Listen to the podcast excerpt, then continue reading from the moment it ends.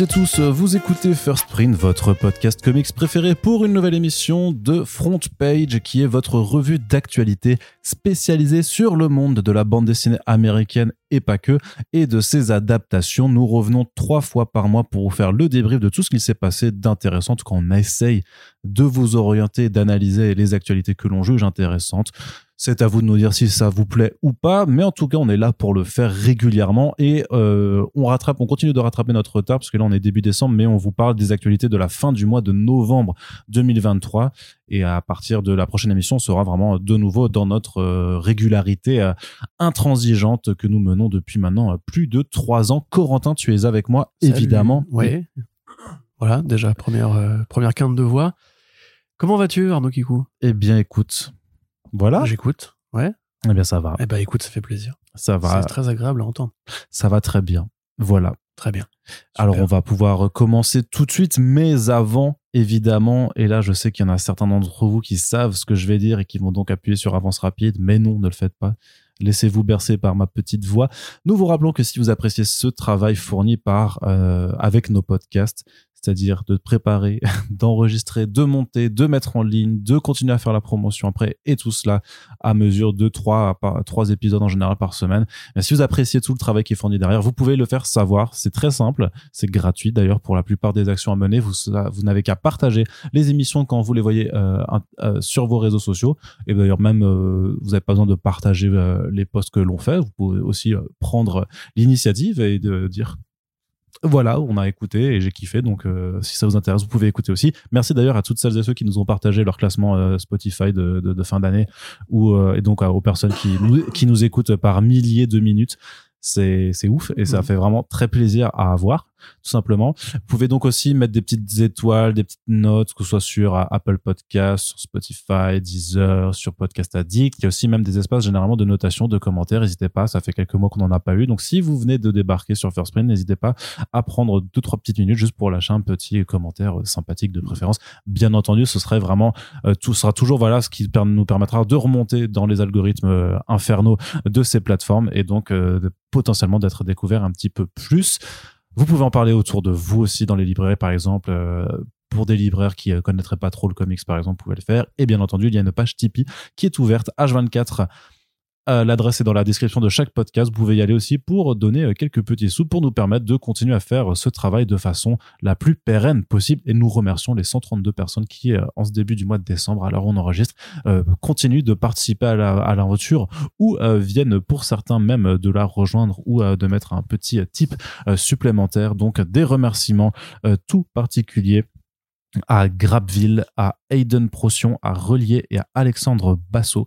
Euh, également euh, Joe Kerr, Céline, on te salue, euh, puisque tu nous aides depuis très longtemps également. Donc voilà, merci à toutes ces personnes et donc aux 130 et quelques autres qui nous soutiennent dans cette grande aventure. Et voilà, j'ai fait les préambules. Voilà. On va pouvoir passer à l'actualité en tant que telle. Moi, Et- je voulais aussi remercier Spotify qui capitalise sur les podcasts du monde entier sans les rémunérer, alors que c'est un vecteur en croissance depuis des années. Voilà.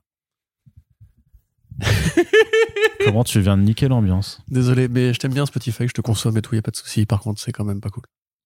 Ouais, mais qu'est-ce que tu voudrais qu'ils fassent Bah, comme les artistes musicaux, qu'ils rémunèrent. Ouais, après les artistes musicaux, c'est aussi des clopinettes. Oui. euh, Alors, si après, si tu veux qu'on lance ce sujet, on peut, hein, mais. Oui, oui, non, c'est sûr que ce serait mieux que ce serait mieux que rien, mais après en même temps, c'est on va pas non plus. euh, Nous, c'est notre deuxième. hein, Je crois que nous, on est les plus écoutés sur Apple Podcast et je crois que Spotify arrive en second.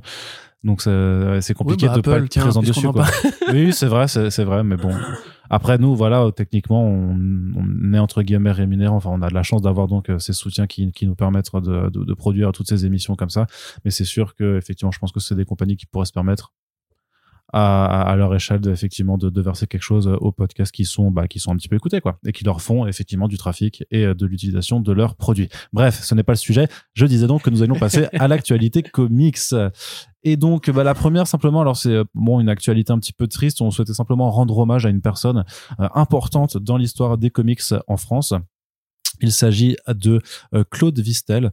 Euh, Peut-être que ce nom ne vous parle pas si vous avez notre âge euh, ou vous êtes un peu plus jeune, euh, puisque c'est une personne que nous n'avons pas forcément connue, dont les actions en fait euh, on les a pas connues de, notre jeunesse puisque en fait elle était euh, directrice des euh, éditions Lug après euh, Alban Vistel qui était donc le fondateur en compagnie de Marcel Navarro. Alors pour pas vous refaire tout l'historique, mais euh, vous savez normalement que les, les éditions Lug, euh, qui donc euh, étaient installées à Lyon, ont été les pionnières en fait dans la publication des comics Marvel en France. Et en fait, notamment au début, ils avaient commencé surtout par éditer en fait dans des petits formats noirs et blancs en fait des bandes dessinées italiennes ou françaises, et tout en se lançant aussi dans des dans des dans des créations originales. Et puis en fait, à partir d'un moment, en fait, ils avaient besoin de se renouveler, de renouveler leur offre qui commençait un petit peu à à se tarir. Et donc Claude Vistel, donc la euh, d'Alban Vistel, en fait, avait fait un voyage aux États-Unis et elle avait vu là-bas les, bah, les comics de super-héros qui n'en étaient qu'à leurs premières années euh, d'existence. Hein, c'était en 68 qu'elle y était allée. Euh, et c'était donc bah c'était 5 5 6 ans quoi en fait que les comics Marvel existent en tant que c'était 61 donc 7 ans maximum quoi. et donc et donc qu'est-ce que je veux dire? Et donc en fait quand Marvel qui cherchait eux à s'implanter en France a fait une offre. En fait tous les autres éditeurs euh, en France apparemment ont dit non ça les intéressait pas. Et donc euh, Claude a, a, connaissait euh, Fantastic Four elle connaissait Spider-Man. Donc elle a, elle était elle s'est montrée intéressée. Elle a poussé donc son père et Marcel Navarro à jouer le jeu et à tenter l'aventure. Donc ça a donné un premier kiosque qui s'appelle Fantasque qui a pas duré très longtemps puisque en fait il s'est rapidement fait allumer par la censure. Et puis après par contre il y a eu les revues les plus bah, les revues cultes hein, ce qu'on appelle vraiment les kiosques avec lesquels beaucoup beaucoup beaucoup de personnes ont grandi. Donc euh, Strange, Spécial Strange, puis Titan, Nova, enfin Titan d'ailleurs, je dirais, je pense ça s'appelle Nova, euh, qui ont permis vraiment un socle très solide de lecteurs en fait de, de, de, découvrir les personnages Marvel alors on sait aussi que les, les éditions Lugela c'était obligé de s'auto-censurer à l'époque euh, parce que voilà c'était euh, il y avait pas encore les jeux vidéo donc euh, l'autorité publique en fait visait les, les, les, bandes dessinées en fait pour surveiller la jeunesse hein, faut toujours castrer le média préféré des gamins au cas où. Ouais c'est ça. Donc il y a vraiment il y a pas mal de travaux qui ont été faits et qu'on peut retrouver sur internet hein, où il y a des, des, des, comparatifs de planches ou notamment bah, toute fille qui était en sous-vêtements et, en fait il gommait le, le, trait des sous-vêtements pour faire en sorte que et recolorisait pour faire que ce soit une robe complète tu vois par exemple plein, plein de, et plein de trucs comme ça il y a eu vraiment beaucoup de charcuterie tout ça. Mais malgré tout voilà c'est grâce enfin voilà s'il n'y avait pas eu Claude Vistel euh, pour donner l'impulsion en fait de faire venir Marvel en France très certainement que le paysage éditorial euh, aujourd'hui serait euh, serait bien différent et peut-être que Marvel serait pas aussi populaire ici. Donc donc c'est de sa faute ah, enfin non, c'est grâce. Bah, pour le coup, c'est grâce à elle. Euh, c'est quand même grâce à elle. Et donc, euh, et on a vu beaucoup beaucoup de personnes, euh, voilà, lui rendre euh, beaucoup de lecteurs, hein, d'acteurs et lectrices, voilà, signifier à quel point la, la, son travail a pu être important. Et donc même si voilà, moi à mon égard, j'ai pas pu le connaître, je pense qu'on on lui est tous quelque part redevable au final de, de, de, son action. Et donc on tenait quand même à lui rendre hommage aussi. voilà, dans le podcast, j'ai fait un article sur Comics Blog et c'était important de le souligner. Donc, ce que je disais, c'est merci Claude pour les travaux.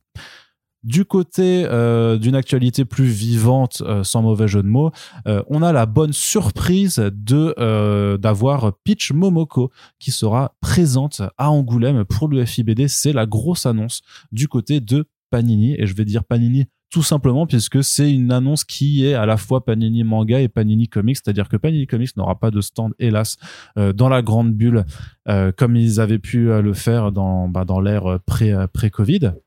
Néanmoins, néanmoins, euh, il y aura un stand Panini Manga dans la bulle manga, donc c'est-à-dire qu'il faudra quand même aller descendre tout en bas pour euh, pour s'y rendre.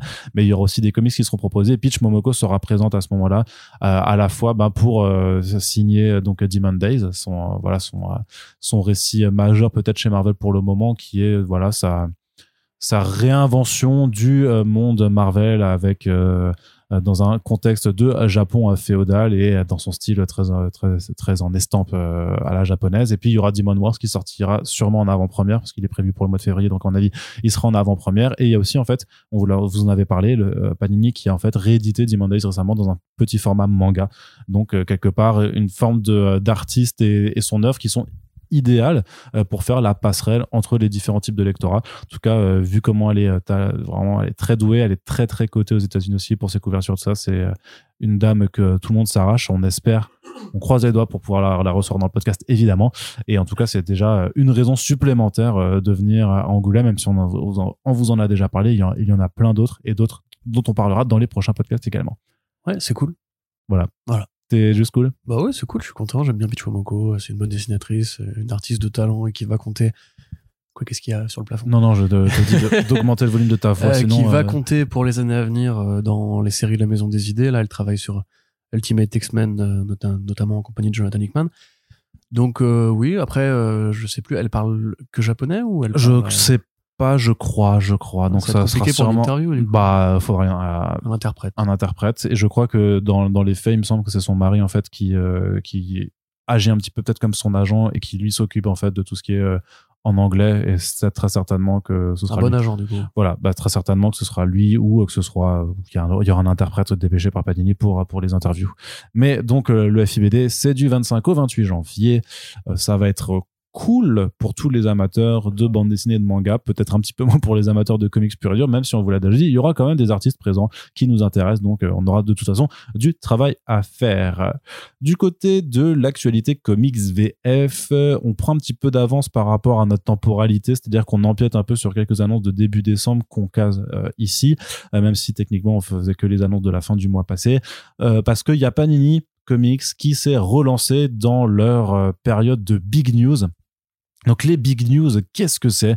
C'est tout simplement en fait la façon dont euh, Panini a trouvé euh, la, la façon dont Panini a trouvé pour transformer que Panini a trouvé voilà plutôt pour transformer euh, des annonces de sortie en petits événements éditorialisés, c'est-à-dire que pendant une dizaine de jours tous les de façon quotidienne il y a voilà des annonces de bouquins qui sont un petit peu regroupées par thématique avec souvent euh, euh, un côté on privilégie euh, les euh, éditions prestige, les omnibus, les, trucs comme ça.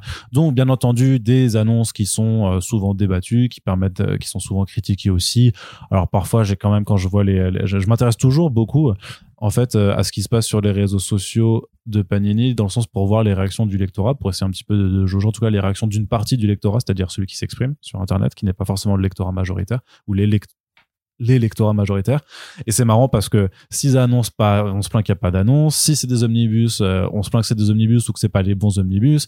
Si c'est des éditions prestige, on se dit ouais mais c'est trop cher. Non mais il y en a marre du prestige alors que le comics est en crise. Mais en même temps si c'est des albums normaux, euh, on dit ouais mais c'est pas des big news. Du coup c'est nul. Il y a rien de big là-dedans. Donc euh, vraiment tu, ne peux contenter personne. Je trouve que c'est toujours assez formidable de voir à quel point il y a zéro consensus nulle part. Ça fait plaisir, c'est bien, c'est vivant en tout cas. Mais donc, qu'est-ce qu'il y a? Euh, première, première, justement, du côté des omnibus, euh, il y a une des premières annonces qui était faite, euh, qui était euh, concentrée donc sur les euh, sur les tisseurs euh, de la Maison des Idées et ils ont euh, fait le choix euh, de publier toute la partie Amazing Spider-Man période Beyond, donc le truc qui fait le lien entre le run de Nick Spencer et celui qui est toujours en cours de Zeb Wells, dans lequel en fait Ben Reilly est dépêché par la Beyond Corporation pour être leur Spider-Man, puisqu'en fait la- Beyond Corporation a racheté les droits d'utilisation du nom de Spider-Man de, de son image. Et en fait, ils veulent leur propre super-héros pour se faire bien voir. Donc c'est Ben Reilly qui est dépêché pour faire ça. Au début, Peter Parker, il se dit bon. Pourquoi pas, Euh, sachant que Ben Reilly historiquement donc c'est le clone de Peter Parker. Euh, sauf qu'à un moment ils affrontent des super vilains. Peter Parker prend un gros coup, euh, une grosse attaque chimique cumulée. Il est à l'hosto, il est dans le coma et donc c'est Ben Reilly qui devient le Spider-Man avec son costume qui a des augmentations, qui lui permet de faire des trucs que Spider-Man ne peut pas faire. Et en même temps, tu, tu commences à comprendre que la BN Corporation, euh, bah, comme toute euh, corporation euh, capitaliste, le gauchiste. voilà, est pas peut-être pas aussi euh, comment dire bien bien intentionné en fait dans dans ses projets. Peut-être que Non, mais il crée des emplois quand même. c'est vrai qu'ils créent des emplois. ça ruisselle. Peut-être que, en plus de vouloir créer leur propre super-héros, peut-être qu'ils seraient pas en train de créer des super vilains dans l'ombre. On sait pas. Voilà, il y a quand même des choses, des choses de louche. Et grosso modo, donc, ça fait, c'est un, c'est une grand arc de transition qui avait été écrit à, à quatre mains, huit mains, en fait, euh, puisque t'avais, alors, de mémoire, t'avais Zeb Wells qui était déjà là, Wells. t'avais Kelly Thompson. Saladin Hamed parce qu'il était encore sur euh, sur Miles Morales aussi donc il s'occupait des, nu- des numéros avec euh, Miles Morales et Co- Cody Ziegler euh, qui est donc celui qui a repris euh, ensuite Miles Morales donc voilà Que du beau monde. que du beau monde avec euh, beaucoup beaucoup de gens au dessin donc voilà c'est un C'était trois numéros par mois à l'époque, je crois. ouais ouais ils avaient complètement euh, J'ai vu la- l'annonce, c'était 26 numéros. Du coup, cette période-là, ça a duré quoi? Ça a duré que 6 mois non? De non mais non euh, 3-4 mois max un truc comme 3 ça 4 mois. Ouais, 26 numéros en 3 4 mois quand même. Ouais, ouais, non, c'était, vraiment très très soutenu. Hein. C'était vraiment très. Non, peut-être que j'exagère, peut-être que c'est plus 4-5 mois que, que 3-4, mais je me rappelle qu'on on en avait parlé à l'époque, le rythme était hyper soutenu, que c'était quasi- ouais, ça, c'était du quasi hebdomadaire. Ça faisait vraiment penser un petit peu à la façon euh, dont. euh, dont ils avaient fait, tu sais, euh, The New 52, euh, Future's End, euh, ce genre de, de choses-là, Ouais, à vraiment l'époque, euh, c'était des séries mensuelles. euh, hebdomadaires. hebdomadaires. Ou. Ba- ou Batman Eternal, où c'était vraiment voilà plusieurs, voilà plein d'auteurs et d'artistes qui se réunissent pour essayer de sortir quelque chose le plus vite possible. À Ceci près que là, c'était pour augmenter la numérotation de Spider-Man aussi. Oui, il y a certainement de ça, oui, effectivement. C'est vrai que ça leur a permis d'accélérer un petit peu plutôt que d'attendre. Bah, déjà que Spider-Man, Ama- Amazing Spider-Man, sort deux fois par mois en général, ou en tout, ou une fois et demie en fait. Un- en gros, c'est plus que c'est un rythme qui est plus que mensuel, plus soutenu que le mensuel. Mais là, effectivement, c'est vrai que clairement, ça leur a permis de donner un bon un bon coup d'accélérateur puisque l'horizon qui se fait de plus en plus proche maintenant avec leur numérotation Legacy, c'est euh, Amazing Spider-Man 1000. Voilà, ça arrivera peut-être pas cette année, sûrement l'année prochaine pour les euh, 65 ans de Spider-Man en gros. hein. Oui, c'est ça. Bah, De toute façon, il faut toujours un truc, puisque là, la- cette année, c'était. euh, euh, Il y avait un truc, bah, il y avait Spider-Verse, déjà, qui leur a permis de, de booster un peu. Là, il y aura. Il y a le jeu vidéo aussi. L'année prochaine, ils trouveront encore un truc auquel se raccrocher. Et l'année suivante, comme il faut toujours. Ah, il y avait. Ah, j'ai trouvé. Amazing Fantasy 1000 cette année. Qui était un numéro exclusif euh, Spider-Man, en fait. euh, pour les 80 ans de. Non, pas Justement, 80. pas pour rien, en fait. Il l'avait juste fait pour le Oui, plaisir. juste, juste pour le plaisir, oui. Ouais, bah voilà. Parce que Spider-Man, c'est soix- Putain, j'ai j'ai un- 63. C'est 63, je dirais. Donc, euh, C'était cette année, du coup. Ça pour ça, alors. les 60 ans, ouais, pour les 60 ans de Spider-Man, c'est pour Voilà. ça. Donc, comme ils n'auront pas d'anniversaire l'année prochaine, il faut bien un truc pour. euh, Non, parce que Amazing Fantasy, je crois que c'est encore 62. Donc, je dirais que Spider-Man en 62? tant que tel. Putain, j'ai des trous de mémoire, c'est terrible, quoi. Le, le, le Wikipédia euh, intellectuel ne, ne, ne, ne fonctionne pas. C'est terrible. Et là, les gens qui nous écoutent se disent Mais alors, les gars. Alors, les euh, spécialistes des comics, On se fait vieux ou comment je, ça je crois que c'est. Non, parce que la collection anniversaire Spider-Man, c'était l'année dernière. Donc, euh... donc Amazing. Fa- Oui, c'est ça, c'est 62, putain. 62. Ok. Pardon. Voilà, 61 Nous fantastique. sommes démasqués, en fait, on lit des mangas. Voilà. Tout à fait. J'adore Yu-Gi-Oh! oui. Pardon. Oui, c'est vrai en plus. Oui, j'adore, j'adore vraiment Yu-Gi-Oh! Enfin, Donc, je- alors, ils font cet omnibus-là, euh, Arnaud Kikou. Et la question, c'est, euh, sachant que les- la, la fin du précédent run, c'était dans le format habituel 100% Marvel, mais ils, a- ils avaient augmenté la pagination en fait pour euh, avaler plus rapidement en fait pour faire en fait en un seul album euh, euh, l'équivalent de euh, de, de, enfin de 2 TPBVO d'en faire un seul album en cartonné, euh, qui était du coup vendu quand même à un prix plus important, mais disons que c'est un peu ce que fait, euh, ce que fera euh, Urban Comics en début d'année prochaine, tu sais, pour Dawn of DC avec ses gros tomes à 30 balles, mais qui ont du coup euh, 300 et quelques pages de plus. Là, c'était peut-être pas aussi cher, mais bon, grosso modo, le, le le modèle de fonctionnement était pareil. Alors pourquoi ne pas avoir fait ça, par exemple?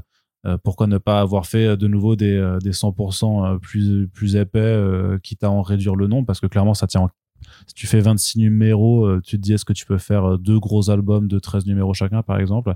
Tu vois, sachant que Hmm. ça fait une grosse pagination, mais dans ce cas, sinon, ils disaient, certains commentaires disent aussi ils auraient pu le faire en. euh, en deluxe à la limite tant, tant qu'à faire parce que là c'est clairement la pagination qui est, qui est, qui est, qui est intégrale quoi Mais la série de Wells, elle est commencée en VF en VF euh, dans le Marvel Comics ouais Oui, mais elle est pas en 100% encore? non bah non non. Non non bah parce qu'il faut d'abord faire Beyond justement. Oui, donc c'est pour ça, en fait. Beyond elle a été publiée pour l'instant que dans les Marvel Comics donc dans le dans le mensuel.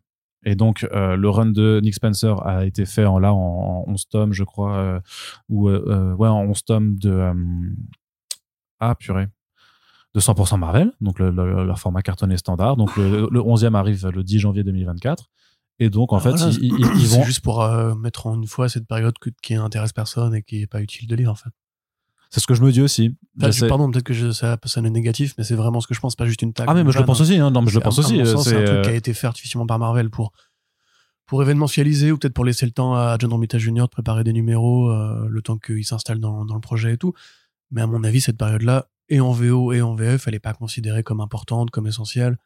Euh, elle aura disons quand même son impact par rapport à l'évolution de Ben Riley parce que ce qui se passe, ce qui lui arrive, son cheminement. Au final, c'est limite le seul truc que je trouve un petit peu intéressant, c'est la façon dont, euh, devenant donc un Spider-Man officiel, la façon dont il, en fait, il, a- il est manipulé par la Beyond Corporation, tu vois que ça a un impact sur son mental et qu'il finit par péter un câble. En fait, par rapport à ça, je trouve que c'est pas inintéressant en tant que tel. Ça, ça avait pas besoin de prendre une vingtaine de numéros à être raconté, sachant que dans les 26 numéros, en fait, t'as pas mal de numéros euh, point Bay, tu sais qu'ils avaient fait là. oui, Les mais tie oui, en fait sûr. sur des personnages plus ou moins secondaires, des, Oui, parce qu'ils avaient fait, ils avaient fait de l'event au sein de cette espèce de. Ouais, et t'avais aussi, tu sais, genre. un, un numéro Amazing, euh, enfin, un numéro Mary Jane Black Kite Beyond aussi, tu vois.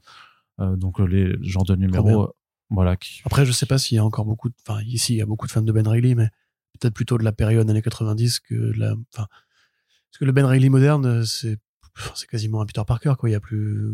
Bah, surtout que là, il essaie littéralement Voilà. d'être euh, le remplaçant. Donc, euh, c'est un petit peu bizarre, mais c'est voilà, c'est plus moi, moi, clairement aussi, c'est que juste. euh, euh, faudra voir le, prix auquel il est vendu, mais euh, en gros, clairement, s'il l'avait fait en 2 Deluxe à 32 balles et que le, truc est vendu à 60 euh, ou 70, je sais pas, je pense que c'est relativement équivalent. Par contre, clairement, en 4 fois 100%, par contre, clairement, tu tu serais pas, gagnant parce que c'est 20 balles en général pour ce genre de truc. Donc, euh, tu fais 4 fois 20, ça ferait 80. Donc, tu vois, je pense que là, tu t'y retrouverais pas. Et surtout que, effectivement, les gens qui auraient pris le premier 100%, ne serait-ce que par curiosité, à mon avis, n'y reviennent pas après. Donc, je pense qu'on est vraiment sur une Oui, publication qui est pour les complétistes. Voilà. Et Comme Genre- ça, après, ils peuvent faire le tome 1 de Amazing Spider-Man par euh, Wells et Romita euh, l'année prochaine, quoi. Bah non, enfin, l'année prochaine, euh. juste après. Oui, juste après. En fait. Voilà. Enfin, j'en sais rien, j'ai pas, pour le coup, à j'ai. mon avis, là, le, le marché potentiel est quand même assez restreint. Oui, oui, bien sûr. Oui, parce que c'est, parce que c'est pas une période incroyable, parce que c'est ça, il en est, pas, c'est ressorti grand chose. Je veux dire, Kelly Thompson, euh, elle, est, elle est plutôt cotée en- quand elle fait des séries sur des héroïnes euh, bien, tu vois. Cool. Euh, Ahmed, j'ai l'impression que ce- sa période de hype est un peu passée. Euh, Bah, il a rien là, fait de bien sur Miles Morales, faut le dire. Miles hein. Morales, c'est mauvais. Voilà, c'est ce que je disais tout à l'heure. C'est que des champions parce que c'est les mecs qui actuellement sont aux commandes des, des personnages de la Spider Family. Bah, pour le coup, n'y a pas grand chose, à part, à part Thompson, il n'y a pas grand chose de vraiment pour mirobolant. le, quoi. cas, pour le coup, sans vouloir niveler par bas, parce que vous savez que je déteste faire ça, mais son Miles Morales est quand même vachement plus lisible et plus appréciable, et aussi parce que c'est Vincentini au dessin et que c'est quand même un, un bête de dessinateur, tu vois. Mais c'est. Coup, tu viens de niveler par le bas. là, en fait?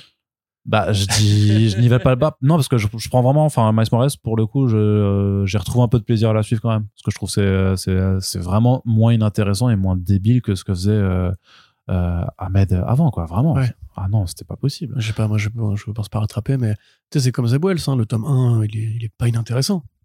C'est la Ouais, suite c'est après, ouais, c'est après que ça, que ça se casse C'est la le moment où, en fait, du coup, t'as l'espèce de rebond en mode genre, ah, c'est sympa. Puis il y a Paul, quoi. Il y a Tombstone et tout, pourquoi Ouais, pas mais- et tout. Oui. Non, le premier, Et- je me rappelle que je le défendais plus que toi, en plus, le premier arc, à, Oui, l'époque. mais c'est pareil, c'est en, moi, c'est en nivelant par le bas que je dis qu'il est pas, pas trop mal, tu vois. Enfin, ça, ça arrive pas à la cheville des grands runs de Spider-Man euh, d'autrefois. Mais euh, oui, enfin, grosso modo, je sais pas si même, voilà, les gens qui euh, ont vraiment envie de tout suivre doivent enfin, commencer à comprendre qu'en fait, c'est pas un run, cette série-là. Et donc, quand c'est pas un run, tu trouves une parade pour la, pour la placer, pour les obsessionnels, mais après, le reste, ils vont juste attendre le prochain run qui va être celui de Wells et éventuellement après euh, deux tomes arrêter de le lire comme tout le monde. Ouais, et puis c'est là que je me dis aussi que c'est toujours cette impossibilité de, de, de contenter qui que ce soit, parce qu'en vrai, bon, tu le fais dans ce format-là, je trouve pas ça forcément euh, bien, parce qu'effectivement, si vraiment quelqu'un. euh, Après, je me dis, vu que ça ne s'adresse vraiment qu'à ceux qui veulent lire cette saga dans son entièreté, j'ai l'impression que c'est, euh, mis à part que le format est pas forcément pratique, ça reste un petit omnibus dans le sens que ce sera 600 pages et quelques. Donc c'est pas les trucs de 1400 pages euh, que tu peux te taper comme les, euh, les Green Lanterns de Geoff Jones ou le DC One Million, tu vois. Euh, ou ce qu'ils ont fait. Là, les, les Marvel Horror, c'est des, euh, du coup, quelle horreur, vraiment sans jeu de mots. Enfin, avec jeu de mots pour le coup, mais c'est, c'est 1200 pages de trucs. C'est, Ouais, non, c'est illisible. hein. c'est, c'est. Ton mode Dracula, c'était 1200 pages aussi? Ils sont assez imposants. Les, Ouais. les, les- c'est ça, leurs omnibus de, de, de, de comics old school, ils sont vraiment très importants. Bien et- content de l'avoir lu en numérique, hein, pour le coup. hein. Je pense que j'aurais eu des crampes aux genoux au bout d'un moment. tu sais, euh. Bah après, faut, faut, avoir un équipement, faut avoir ou le, comme ça sur une table relativement haut placée, c'est c'est toujours mieux quoi. Mais bon, fonte. ce que je voulais dire, non, parce que ce que je voulais dire, c'est que bon, le, le choix de l'omnibus tel qu'il est, bon, euh, est critiquable. Je, je l'entends, tu vois. Mais bon, ça aurait été de, de, de luxe. De toute façon, c'était pareil avec les 100% d'avance. Ça aurait été en 100%, ça aurait été beaucoup trop cher en 4 tomes et euh, ou même en deux tomes euh, au- augmentés. Et effectivement, il y a le, le, le risque, je pense, euh, que les gens ne reviennent pas pour la suite parce que effectivement, c'est pas un truc auquel beaucoup attachent d'importance. Et ne pas le faire, et bah, t'as aussi des gens qui diront, mais pourquoi vous faites pas, gna, gna, gna. Donc en fait, c'est euh, il y pour- aurait- il y en aurait eu certainement, mais là, je pense que la quantité de gens qui s'en foutent est supérieure à la quantité de gens qui auraient Attends, gueulé. rien, ça compte. Bah, dites-nous dans les commentaires. Ouais. Ça, ça c'est la, ça c'est la chose que j'ai bien appris euh, par rapport à plein de choses, tu sais, dont, même dont on peut discuter sur certaines certitudes qu'on peut avoir. Où je disais aussi même à, à tel ou tel éditeur, mais pourquoi, notamment sur les questions donc euh, imbuvables, je trouve qu'ils deviennent imbuvables sur les, euh, les augmentations des prix ou sur la tarification simplement d'un album, de dire mais alors pourquoi vous l'avez fait quand même à, à ce prix-là, et tout ça. Et, euh, et la réponse ultra pragmatique, ouais, mais en fait les, les, les gens le prennent, tu vois. Euh, les, les gens le prennent et limite le- les gens le prennent euh, c'est notre meilleure vente et à un moment du type bon bah dans la logique commerciale ou à partir du moment où effectivement tu as un éditeur qui est pas non plus là pour faire œuvre de charité bon bah, peut-être que c'est euh, tout simplement de façon très pragmatique le format qui tu per- faire le débat maintenant non on va le faire juste après du coup Bon, là, j'ai pas de critique à adresser au prix. Un omnibus, pour moi, c'est encore voilà, un- comme tu dis pragmatiquement, un rapport prix-page. En fait, c'est chez Panini comme chez les autres. Enfin, c'est les seuls qui font des omnibus, mais en VO c'est pareil. Donc moi, en fait, les omnibus, tant que t'en as pour ton fric, euh, tant que t'en as à bouffer, on va dire, c'est vraiment. Bah, comment t'as à lire C'est- pas de la bonne voilà. lecture, mais t'as de la lecture. ça, c'est un. Moi, c'est aussi bête que ça. Je, je dis pas que je- j'encourage le format omnibus, mais je, pour moi, c'est le- c'est celui qui démontre le plus pourquoi tu payes ce prix. Contrairement à d'autres formats où tu te dis, bah, je paye un peu trop cher et tout. Là, celui-là, il est tout à fait euh, compréhensible par tout le monde. Donc on en passe. Ceci étant, voilà. attends, je termine du coup. Ouais. Ceci étant, euh, là, très honnêtement, pour ne rien vous cacher, amis lecteurs VF, vous pouvez tout à fait terminer Nick Spencer, enchaîner Wells, vous n'aurez absolument rien raté. À part évidemment euh, les petits détails de la vie de Ben, Ben Reilly, mais New York sera dans le même état. Peter Parker va revenir en Spider-Man, c'est pas un spoiler de le dire, je pense. Euh, et voilà, enfin, c'est tout. Vous aurez su des petits, détails sur la vie de Mary Jane, mais c'est pareil. Enfin, c'est entre ce qui se passe entre la fin de Spencer et, et le début de Wells, c'est pas mirobolant non plus. Donc, Oui, euh, surtout que c'est West qui apporte les vrais changements à Mary Jane. hein. voilà. Donc, euh, à mon sens, si vraiment, le, si vraiment le run de Wells vous intéresse par curiosité, attendez le tome 1 en 100%, comme, euh, ou alors le Deluxe dans 3 ans, parce qu'il y a que le tome 1 qui est sympa de toute façon. Je sais pas comment- je- sais pas comment il y a une offre indé qui est formidable en France, ceci étant, Sinon, vous ouais. pouvez aussi lire d'autres, de bonnes BD. Ouais, ça c'est vrai que c'est c'est peut-être le plus le plus important. Il y a euh, Erratic, par exemple, qui est un bon Spider-Man-like et que personne n'a acheté, mais vous pouvez aller l'acheter. toujours acheté euh, aux éditions euh, Black River. Euh, donc peut-être c'est sur donc l'autre euh, l'autre album dont, dont, dont je voulais parler dans le début de ces big news, c'est euh, les éditions Prestige en noir et blanc qui ont été annoncées. Donc là, on est euh, pareil sur de la niche, sur du format de collection. Hein, c'est euh, le format Prestige. Si vous voyez pas, c'est un peu ce qu'ils ont fait euh, ces derniers temps pour le Thor and Loki euh, frère de pour le Amazing Fantasy ou pour l'édition Prestige euh, de Spider-Man l'histoire d'une vie, donc notamment avec le dos toilé euh, qui est sur, euh, bah, sur le côté que vous pouvez voir. Donc là, vu que c'est du noir et blanc, ils vont mettre un dos toilé noir exprès. Ils ont dit aussi que ce sera un papier qui sera plus épais pour mieux absorber les noirs et blancs en question, en espérant que ce soit réellement du vrai noir et blanc avec l'ancrage bien visible plutôt que simplement de passer en, niveau de gris des planches en couleur.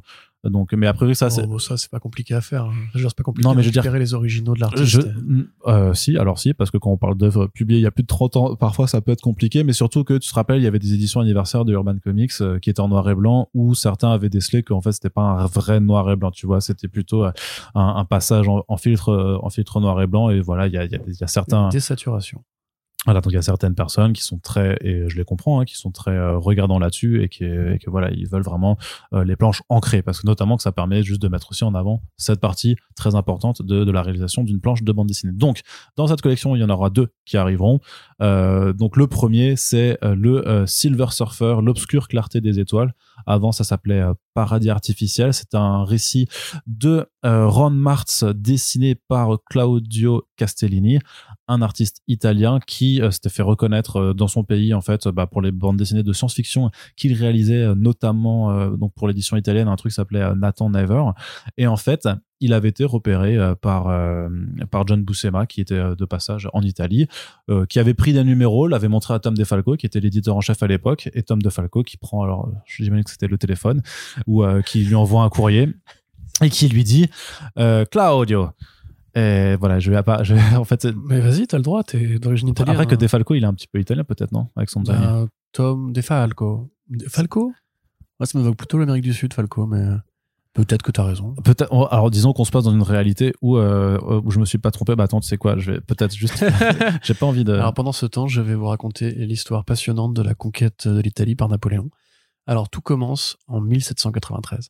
À l'époque, la France. Arnaud, dépêche-toi, je connais pas la suite de l'histoire. Arnaud, vite Ça va, tu la connais pas? Si, si, je la connais, mais c'est c'est- enfin, c'est pas intéressant, quoi, c'est chiant. Très bien. conquiert l'Italie parce que l'Italie entre en guerre avec la France à cause de la chute du, du roi Louis XIV, enfin Louis XVI, pardon. En tout cas, j'ai euh, pas. voilà. Bah, je, je n'ai pas la. la, la- la- Après, il fait un coup d'État et ensuite, après, il arrive pas à baiser sa gonzesse. C'est un peu compliqué. Et il tire dans les pyramides à un moment donné. Voilà, c'est l'histoire ça. parce qu'il pouvait pas baiser sa. Ouais. Oui, oui, c'est dans le film de Ridley Scott, tu l'as pas vu Non, pas encore. Ah, Voilà. Donc Tom DeFalco, j'ai pas sa né- généalogie, mais admettons, admettons qu'il est d'ascendance ita- de, Et T'as vraiment vérifié, mais on s'en fout. Italienne. Fais ta blague italienne. Oui, c'est vrai, bah oui, voilà. Il fait Claudio, ma que j'ai vu là tes bandes dessinées, sont très très très bien. Est-ce que tu voudrais pas dessiner un- En plus, ça, ça part en espagnol, c'est Oui, ça, ça, ça dire le S espagnol, là. Est-ce que tu ne voudrais pas dessiner une bande dessinée des personnages du Marvel? Et tu pourrais faire qu'est-ce que tu veux Qu'est-ce que dis-moi qu'est-ce que tu veux, euh, Claudio? Et donc Claudio qui lui a Eh ben, répondu ça valait le coup. clairement tout- toute cette pré- toute cette préparation, ce build-up voilà pour ça. Et Claudio qui a fait même moi qui je voudrais faire le Silver Surfer. Tu connais moi j'aime la science-fiction, les étoiles, euh, Kirby, Adams, Moebius, tout ça ça me parlait beaucoup. Donne-moi le Silver Surfer. Et donc c'est ce qu'ils ont fait. Euh, C'était ré- pas fini en plus, il y a eu, Ouais, il y avait il y avait dit encore, il y avait dit encore. rab. Donc c'est euh, ce récit-là, euh, donc c'est Mortal Engines, je crois en, en VO, donc paradis artificiel euh, au. Au- C'est pas Dangerous, Dangerous Artifacts? Non, Dangerous Artifacts. Oui, Mortal Engines, c'est notre licence. Hein, c'est- tout à fait. C'est un autre truc à Avec à les villes, euh, les villes qui se déplacent, non? Ouais, c'est ça. Donc, c'était sorti à l'époque en couleur. La, la- et de, si j'ai bien fait mes recherches, l'édition de Panini, la dernière en date, en fait, même en France, c'était en 1997 dans une revue Silver Surfer qui accueillait voilà plein de numéros à la fois du Silver Surfer, mais aussi des Fantastic Four, mais une revue très orientée science-fiction euh, cosmique chez Marvel. Donc, ça fait bah, euh, bientôt 30 ans euh, que, que ce récit n'a pas été réédité en France.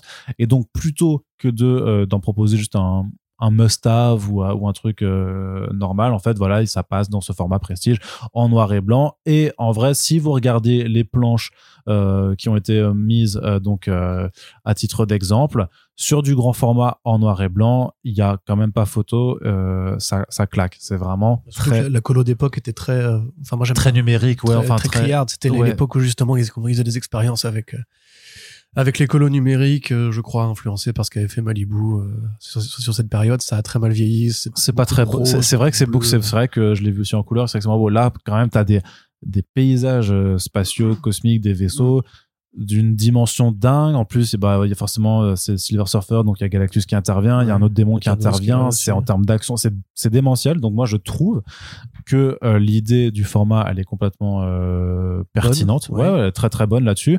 Euh, J'ai vraiment hâte de voir effectivement si ces noirs bien profonds arrivent vraiment à, à bien se dégager sur sur le papier, parce que effectivement c'est un travail qui, est magnifique. Dans le, dans le second temps, ils annoncent le Avengers Ultra Unlimited de Kurt Busiek et George Perez, notamment pour rendre hommage à Perez qui nous a quitté euh, l'année dernière. Euh, donc euh, aussi un travail qui est très reconnu. Peut-être moins indispensable à mon sens en, noir et blanc même si je comprends la volonté. Surtout que en tout cas pour celui-là euh, ils l'ont déjà proposé dans plein d'éditions différentes même pour la collection Avengers de cette année. Donc si vous voulez l'avoir à moindre prix vous pouvez découvrir le récit en tant que tel. Et donc je crois que c'est là-dessus où toi tu voulais revenir sur le fait que cet album là donc le Silver Surfer sera euh, proposé à 30 euros et c'est là où dessus que tu voulais qu'on ait le, le fa- ce fameux débat sur euh, le- le- les albums Bah, trop chers Disons, euh, c'est quoi la, la dimension de l'album? Bah c'est si tu veux je peux aller chercher Demon Days ou euh, Euh, ouais, c'est ça, c'est du grand format. Alors c'est vrai que j'ai pas, j'ai, faudrait bah, que c'est j'ai- 30 21 30 31 20 je crois normalement. 31 le- de haut et 20 de large dans mon souvenir euh, lointain. Si c'est comme Testament. C'est non non, c'est un petit peu moins grand que Testament. C'est vraiment, c'est comme le, ama- c'est comme le, euh, le Amazing Fantasy ou l'histoire. Je peux te le chercher parce que l'histoire d'une vie, je sais où est-ce qu'il est, mais euh, grosso modo, si tu veux euh, commencer, Non, je veux pas voir cet album. Ah, quelle horreur. Euh, non, que tu vois le format. Non, non, mais c'est bon, t'inquiète, je te crois, je vois à peu près la, la, la taille du truc, mais, mais il y va quand même. Euh, moi, si tu veux, non, enfin, 30 euros, ça me paraît pas exorbitant, on va dire. Après, je veux vraiment pas qu'on on, on nous catalogue euh, sur le côté, ouais, vous recevez toutes les BD, donc nanana. On reçoit quelques BD, moi je n'en reçois pas, et euh, je continue à consommer dans la culture comics euh, à, l'échelle de mes maigres moyens. Bon, il se trouve qu'en ce moment, j'ai pas du tout d'argent, donc non, mais j'ai quand même acheté pour 150 à 200 balles d'album pendant euh, quasiment 10 ans, donc voilà, on a conscience du prix et des réalités. C'est un débat que on a régulièrement avec Arnaud. Vous voyez qu'on n'est pas toujours d'accord d'ailleurs. Oui, il est quand même assez grand du coup. Bon, là, j'ai en, face de moi le Spider-Man, l'histoire d'une vie. Effectivement, très beau, taux toilé. C'est marrant, ça me donnerait presque envie, tu vois. Enfin, des, des grands, des grands formats. Moi, j'aime bien les grands formats. Euh, là, on, non, on doit, doit être sur du 30-20 aussi, je pense. Euh, Prends une règle, Arnaud, un double décimètre.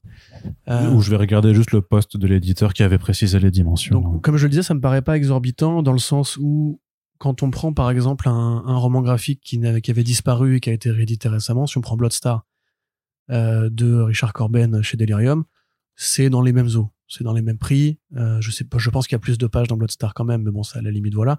Et ça a profité du même travail de remise en couleur par José Villarrubia en plus euh, pour euh, Richard Corben. Ça s'adresse à des collectionneurs et à des fans d'un dessinateur particulier accessoirement, comme il n'y a pas non plus 40 alternatives, pour le Silver Surfer, ça, me- va. Je trouve qu'effectivement, le dessin de Castellini est, meilleur en noir et blanc de ce que j'ai vu des premiers extraits.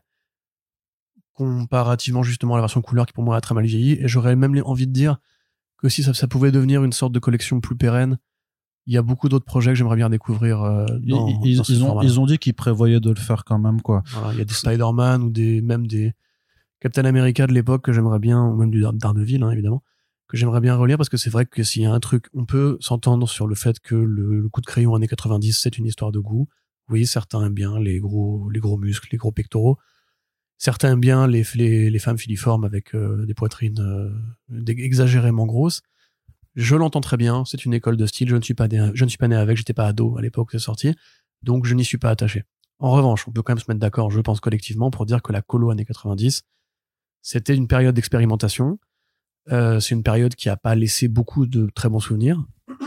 C'est vraiment quand on a commencé à maîtriser la colo numérique qu'on a retrouvé un peu des, enfin, un niveau de qualité qui était proche justement des colos tradis, ou même quand les colos tradis en fait étaient mieux imprimés, parce qu'après il y a eu des évolutions aussi sur les Pantone, etc. Donc euh, voilà, moi il y a plein de BD que j'aimerais bien lire euh, dans ce style-là. En revanche, pour Pérez, effectivement, ça me paraît moins indispensable déjà parce que l'album est disponible, euh, très disponible même. Je ne pense pas que le trait, je avec ces personnes, mais le trait de Georges Pérez, c'était déjà un trait euh, de, de vieux monsieur à l'époque où il a fait Ultra Unlimited. Il n'était pas dans les codes de son époque, c'était pas un grand révolutionnaire. J'apprécie ce trait, je l'ai adoré dans Bronze Age, j'ai adoré ce que fait Pérez. Je serais plus intéressé par son Wonder Woman, en fait, en et Voilà, par exemple, tu vois, justement, à, à la période Fast, qui était les, les années 80, faire un, un Crisis ou Crisis, ouais, oh ouais. en noir et blanc, très bien, très bonne idée, pourquoi pas. Les années avec Bouchiek, les, les années de la dernière partie de la carrière de, de Georges Pérez, que c'est la relance d'Avengers C'est euh, post pas- euh, Heroes Reborn ou pas? C'était ou c'était avant? Euh, bah c'est le run de Bouchiek, c'était, oui, c'était après Heroes Reborn. C'est après ça. Ouais, oui, c'est, ça a couru jusqu'au début des années 2000, je crois. Euh, tu sais, c'est l'époque de Warbird et tout. Enfin, c'est une période vaste. Il y avait Kang le Conquérant aussi, d'ailleurs, cette période. Euh, donc voilà, moi, moi, c'est pas un truc que je retiens particulièrement de, de sa carrière. Accessoirement, je comprends pas pourquoi cet album-là particulièrement. Enfin, il y a d'autres Bah, trucs de parce Perez. que, parce que, non, mais il y a parce que d'autres trucs Perez de est Perez mort. chez Marvel qui sont cultes euh, et qu'on n'a pas eu en, en must-have, qu'on n'a pas eu en, en petit prix, etc. Enfin, euh, et puis même, je, je sais pas, moi, je trouve pas ça particulièrement graphiquement. C'est pas une, c'est pas une tarte. Euh, c'est comme ça. hein, Mm. voilà, ça, ça veut pas dire que le mec est pas un géant, qu'il a pas créé, créé, créé, qu'il a pas sa place dans les bouquins d'histoire des comics et que sa mort évidemment est pas triste, que c'est pas un drame que Georges Pérez soit mort euh, d'une maladie. Maintenant, voilà. euh, concernant le prix, je dirais que, encore une fois, c'est une affaire de goût, c'est une affaire de moyens. Mais ça me choque moins pour des opérations qui, entre guillemets, sont plus de l'ordre du bonus, euh, qui est destiné à une démographie particulière, que une augmentation générale des prix sur une ligne, par exemple, tu vois. Euh, les 100% à 18 balles, je trouve ça trop cher. Alors que c'est 18 balles, c'est pas 30 balles, tu vois. Mais les 100% à 18 balles, pour moi, t'en as pour une heure de lecture. C'est souvent le Oh. tout venant, oui, encore, oui. Ouais, ça dépend de la C'est série. c'est hein. le tout venant de la maison des idées. Il y a aucun tri sélectif qui est fait au niveau de la qualité. L'édition Bah, disons- est pas particulièrement soignée ou jolie. Disons qu'il y a un tri dans ce qui arrive. Ah, En fait, ce qui est presque dommage, là, tu, sais, vu qu'on parlait de Spider-Man avant, c'est que euh, je trouve que dans, dans, dans les nombreuses séries Spider-Man qui sortent, au final, celles qui arrivent chez nous, et forcément, c'est les, c'est les séries phares, donc en fait, elle- elle- euh, Panini ne pourrait pas ne pas les publier. Mais ils avaient fait Non-Stop Spider-Man. On n'a pas eu le deuxième, euh, le deuxième arc. Et, et ils n'ont pas fait le, pour l'instant, ils n'ont pas annoncé le Deadly, Fri- euh, le Deadly Neighborhood Spider-Man ou le Spine Tingling, ah, le Spine Tingling Spider-Man, qui sont Mm. les, donc les deux titres d'horreur euh, de Spidey, dessinés par Juan Ferreira, qui sont hyper beaux, tu vois, et que dont, dont l'histoire vaut ce qu'elle vaut. Moi, je la trouve pas trop mal, tu vois, mais qui sont en tout cas super beaux et qui sont en tout cas, on le mérite d'être une autre proposition différente. Et- Ouais. Et, et, du coup, il y a un- quand même un tri qui est fait dans ce qui arrive euh, par rapport à toute la production. Et je trouve parfois, effectivement, que c'est un petit peu euh, bizarre euh, que. Bah, après, de fait, Juan Ferreira, nous, on est fans, mais on n'est pas très, très nombreux, j'ai l'impression. C'est pour ça que personne s'est battu pour les droits de Calder, par exemple, tu vois. Enfin, je veux dire. ouais, parce que c'était trop vieux aussi, peut-être, sûrement, mais. Bah, même au moment de sa sortie, si tu préfères, dans ce cas-là. Je veux dire, Juan Ferreira, c'est un artiste. Ah, quand c'est sorti, en 2000. virtuose. Quand c'est sorti, en 2013. Je pense que clairement, euh, il y avait d'autres. euh, Il y avait les hits de Image à. Tout à fait, non, mais t'as raison. Mais moi, tu, nous, ça nous plaît. Par exemple, euh, quand j'avais été voir un petit peu les réactions à Punisher Kill Crew, euh, qu'il avait dessiné, il y avait, Ah, c'était pas ouf, ouais, les, les ouais. gens, bah, c'était, c'était joli, mais c'était pas incroyable. Les gens disaient, wow, the artwork is terrible, tu vois. Enfin, c'est toujours une affaire de goût. Là, c'est pareil. J'ai, lu les Red Sonia récemment de Dan Panosian et cet artiste que j'aime beaucoup. Il est pas très fort sur les visages, mais il a un vrai trait dynamique, etc. Et aux États-Unis, il chie dessus, quoi. Il dit c'est dégueu, nous on veut Red Sonia euh, par machin, par bidule et tout. Voilà, donc à la limite, ça, ça m'étonne pas. Ce que je veux dire, c'est que 100% Marvel, c'est pour les grosses, enfin, c'est pour les séries Marvel qui, euh, qui sont du mainstream classique. Euh, ils embauchent des éditorialistes euh, en plus, hein, pour, pour signer les préfaces.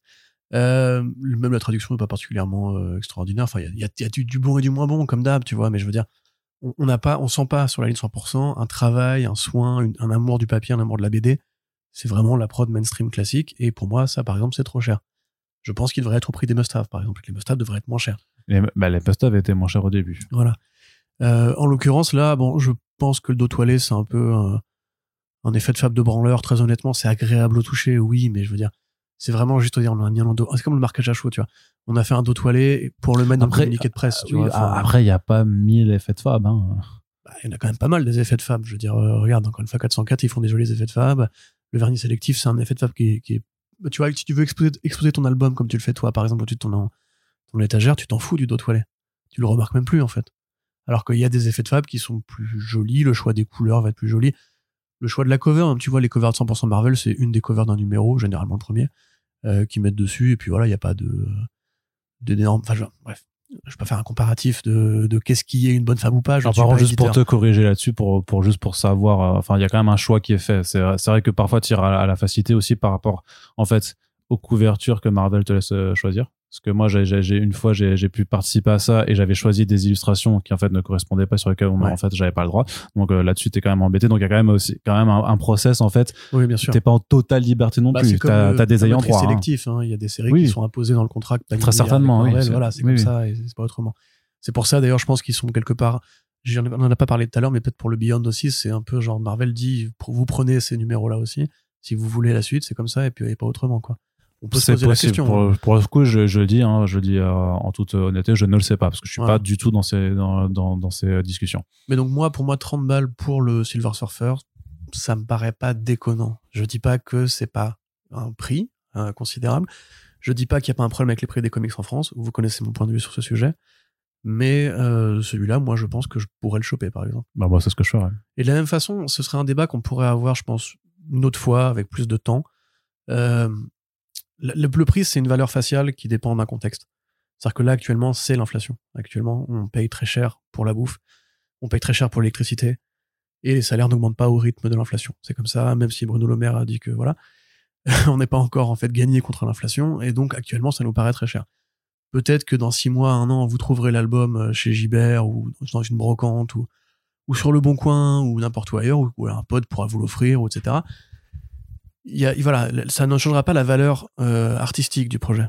C'est ça qui est un peu compliqué, c'est que moi j'aurais envie de vous dire, ça a l'air bien, ça a l'air bien fait, l'idée est originale, allez-y, lisez ce Silver Surfer par un artiste qui en plus a pas été vraiment retenu dans l'histoire des, des, des non qui a pas de comics plus hein. percé que ça au final voilà. alors qu'il est bon il est vraiment très alors bon il est bon et si vous êtes fan des années 90 en plus c'est un bon métissage métissage pardon parce que tu parlais des vaisseaux et tout mais il y a aussi les grosses structures musculeuses très exagéré, très prononcé. Bah, c'est ça, c'est en fait, c'est que c'est hein. bah, McFarlane ou Neil Adams, en fait, dans l'héritage ouais. de, de, Neil Adams, c'est vraiment ça, c'est que dans les paysages, dans, dans le gigantisme, en fait, t'as du Kirby, dans les architectures entrenouées, dans l'univers euh, bizarre, machin, t'as du Mobius, et dans les personnages, dans les constructions des corps, dans la dynamisme, ouais, ouais. t'as du Adams, c'est vraiment super, quoi. Exactement. Et donc voilà, moi, j'aurais envie de vous dire, lisez ça. Après, je, je ne peux pas vous dire achetez-le parce que ça va dépendre de votre réalité à vous.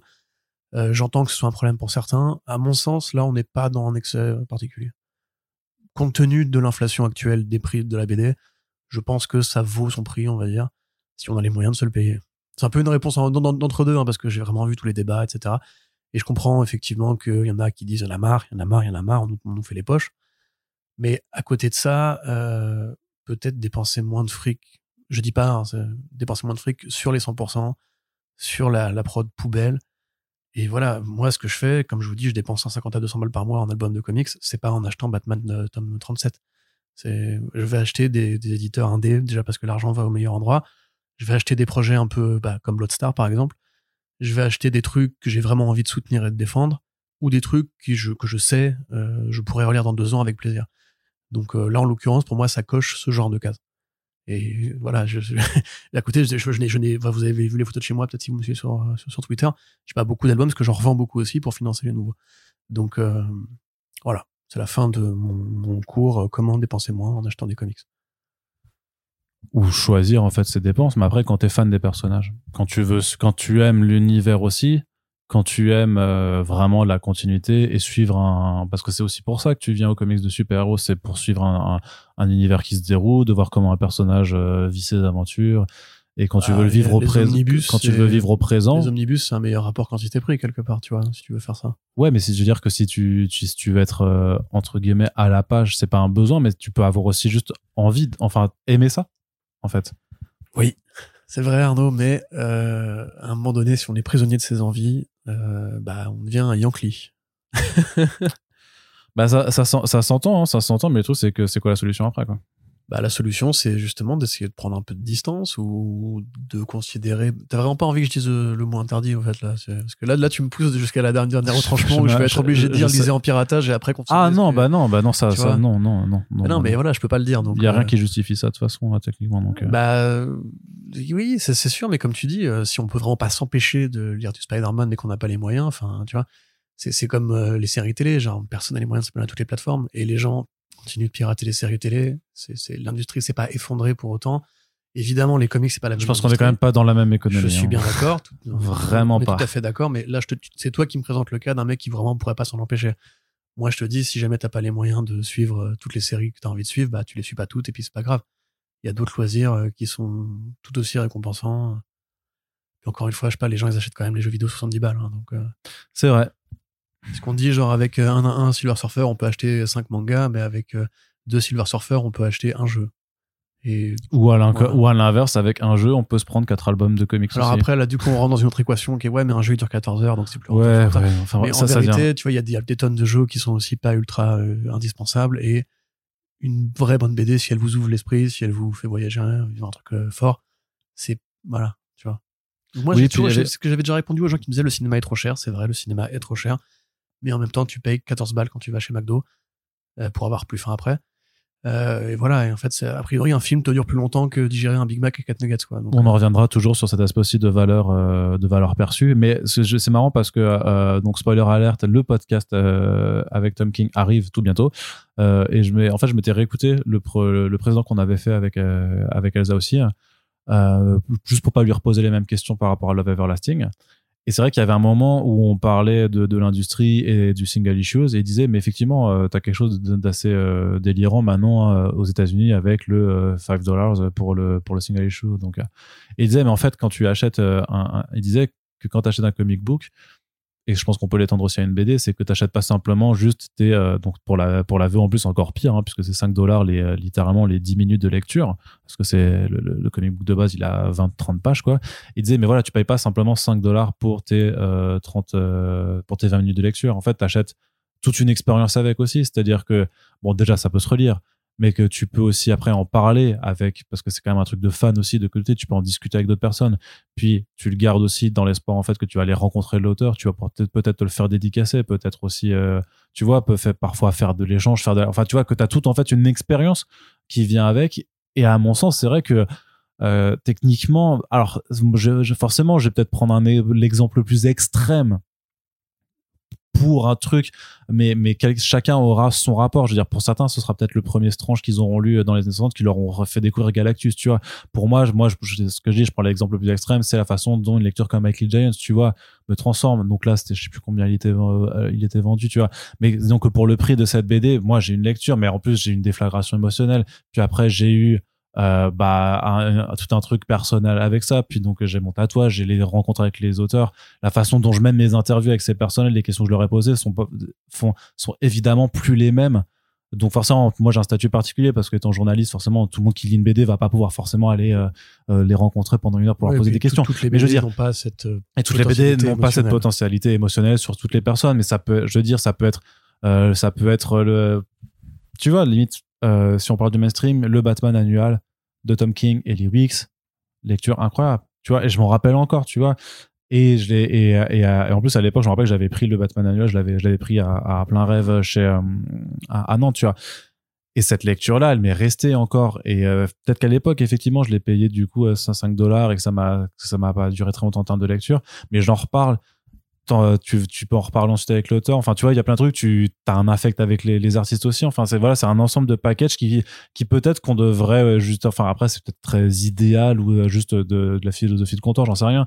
Mais de dire qu'effectivement enfin une, une BD euh, tu, tu, tu, tu la lis et t'en, gardes quand même quelque chose en fait euh, et même si t'en gardes bon après- même si c'est du mainstream de base et que t'en gardes mais peut-être que t'as quand même aussi juste le souvenir d'une lecture dans, dans ta progression dans ta progression de la compréhension d'un univers de la façon dont justement même euh, je veux dire tout le monde s'aperçoit au final au, fi- au- au fil de ces lectures mainstream aussi euh, des mécaniques éditoriales de comment ces univers fonctionnent de comment tu retrouves des gimmicks d'écriture aussi. Ça te permet de de comprendre plein de choses en fait. Je pense que t'en ressors pas juste avec le fait que enfin Beyond c'est même fascinant. Moi je trouve quand même c'est fascinant à à regarder avec le recul sur la façon dont ça a été monté effectivement pour avoir cette forme d'entre-deux entre deux, deux runs importants.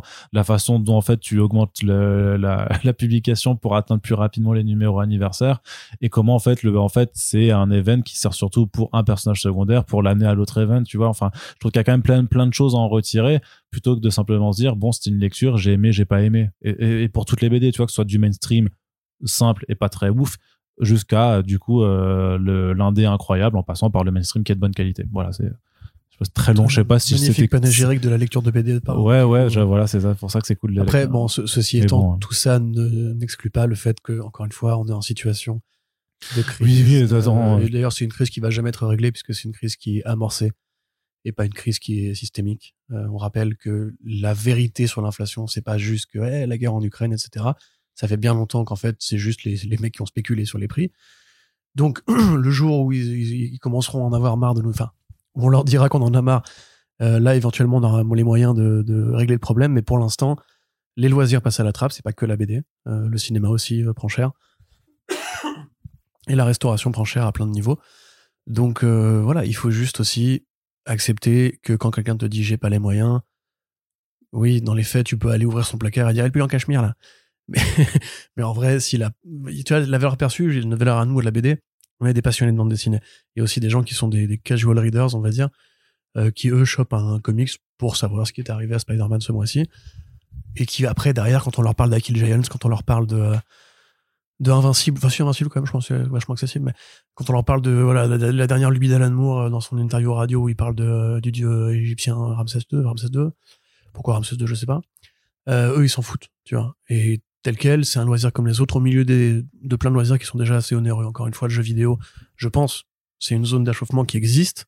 Il y a beaucoup de fans de BD, de fans de comics qui sont d'abord des fans de jeux vidéo. Et le jeu vidéo, c'est un loisir qui est extrêmement onéreux, qui est constamment en mouvement. Il y a tout le temps des jeux qui sortent tous les jours, des jeux indés, des jeux pas indés, des abonnements, des machins, des bidules sur toutes les plateformes possibles et imaginables. À côté de ça, on est pompé tous les mois par le streaming, et si on veut aller au cinéma en plus, c'est vrai aussi, je suis prêt à l'admettre. Bien sûr que les prix ont augmenté, les prix ils vont continuer d'augmenter. Euh, parce que bah, déjà, les salles indépendantes sont aussi frappées par l'inflation, euh, le prix de l'électricité et compagnie. Moi, mon ancien cinéma, bah, il, a, il a augmenté ses prix, parce que simplement, ils, mettent la clé sous la porte. Euh, à côté de ça, il y a aussi des mecs qui se rincent. hein. Les grosses salles, elles se rincent davantage. Mais aussi, comme les gens vont moins au cinéma, bah, le, prix, augmente, c'est la loi de l'offre et de la, de la demande. Donc voilà, enfin, à côté de ça, évidemment, c'est pas le bon moment pour annoncer une hausse des prix générale et collective. Mais je pense que si on fait exception de Panini en l'occurrence et qu'on parle plus généralement du marché de la bande dessinée, euh, le comics en fait paye surtout parce que c'est un marché de niche, qu'il n'y a pas d'énormes euh, possibilités de se dire je vais faire un 100 000 ce mois-ci sur le moindre exemplaire et que bah du coup tu peux pas te dire je vais faire 10% de, de, de bénéf sur un album mais comme j'en vendrais 100 000 je ferais 100, 100 000 fois 10 centimes. Du coup bah voilà c'est juste en fait on est plus exposé parce qu'on est plus petit et comme on est plus petit bah les gens parlent directement aux éditeurs et qu'il n'y a pas de ce côté un peu tour d'ivoire sauf pour Panini c'est pour ça que je mettais ce côté euh, de certaines maisons françaises de l'édition tu vois. Parce qu'en vrai personne va jamais dire à, Delcourt ou à Dargo oh, enfin Delcourt si à Dargo euh, oh là là 64 balles 64 balles pour euh, pour 16 balles les gars vous abusez Si, ça- 15 pages pardon. on, on leur a déjà, on leur a dit quand même aussi. Enfin, je pense que tu t'y intéresses sûrement. pour moi tu on s'y intéresse forcément un petit peu moins, mais je pense qu'il y a quand même aussi ce genre, euh, ce genre, ce genre de retour. Bon, ceci étant dit, on passe du côté de la VO. N'hésitez si- pas vraiment à réagir à tout ça dans les commentaires parce que comme le Arnaud me le fait souvent remarquer, je ne le lis pas assez et j'ai pas du tout conscience moi de quelle est l'humeur du moment dans notre communauté à nous sur ce sujet-là parce que moi j'avoue des fois même je me dis euh, tu vois là on a fait le Baki Shows récemment, j'ai dit Mortal Sergeant pour moi il est vendu trop cher. Euh, mais je sais pas si c'est un avis qui est si partagé ou si c'est juste mais moi qui juge ça à Ouais, alors tu vois. pour le coup, moi je trouve, je le trouve Voilà. pas du coup. Pour, n'hésitez pas vraiment, c'est intéressant de poursuivre la discussion. Alors du côté de la VO Corentin, je te laisse un petit peu parler quand même. hein. On va te laisser un petit peu la parole. Sex Criminals qui pourrait faire son retour à l'occasion de ses 10 ans d'existence. Non, ça, ça va faire son retour. euh, C'est c'est juste euh, forme la forme. Voilà, c'est Voilà. la forme qui n'est pas définie. Euh, Chips Darsky, donc qui est en, en dehors de ses activités de scénariste euh, chez DC, est aussi le dessinateur et le co-créateur et le co-scénariste de Sex Criminals. C'est une histoire qui a, été- qui a été pensée à deux avec ma, avec ma, la, la, la, avec Matt Fraction, pardon. Euh, et là, effectivement, la série va, fêter ses 10 ans. Donc, on se rappelle, Sex Criminals, c'est l'histoire d'une jeune femme qui est bibliothécaire, qui, à chaque fois qu'elle a un orgasme, euh, arrête le temps. Enfin, le temps s'arrête autour d'elle et elle peut donc naviguer dans cette période de temps jusqu'au moment où, comment dire ça poliment, euh, sa libido va se recharger et qu'elle pourra à nouveau avoir un orgasme. Et dans cette période-là, elle fait ce qu'elle veut. Elle croyait être la seule à avoir ce pouvoir-là et un jour, elle rencontre un homme qui, euh, pareillement, dès qu'il a un orgasme, il arrête le temps. Donc, euh, ils n'ont pas utilisé ce pouvoir à des fins euh, de conquête du monde ou de domination, etc. Ils ont juste vécu leur vie comme ça et euh, ben, fait avec. Et au moment où ils se rencontrent, en fait, ils décident qu'ils pourraient monter une sorte de gang de braqueurs pour aller piquer l'argent dans une banque pour sauver la bibliothèque où travaille l'héroïne parce que celle-ci est menacée d'être fermée. Évidemment, il va y avoir une évidemment il va y avoir une police euh, du sexe euh, qui va leur courir après. C'est une magnifique histoire d'amour, c'est une réflexion sur l'amour, ce, que- ce, que- ce, ce qu'est l'amour après 30 balais.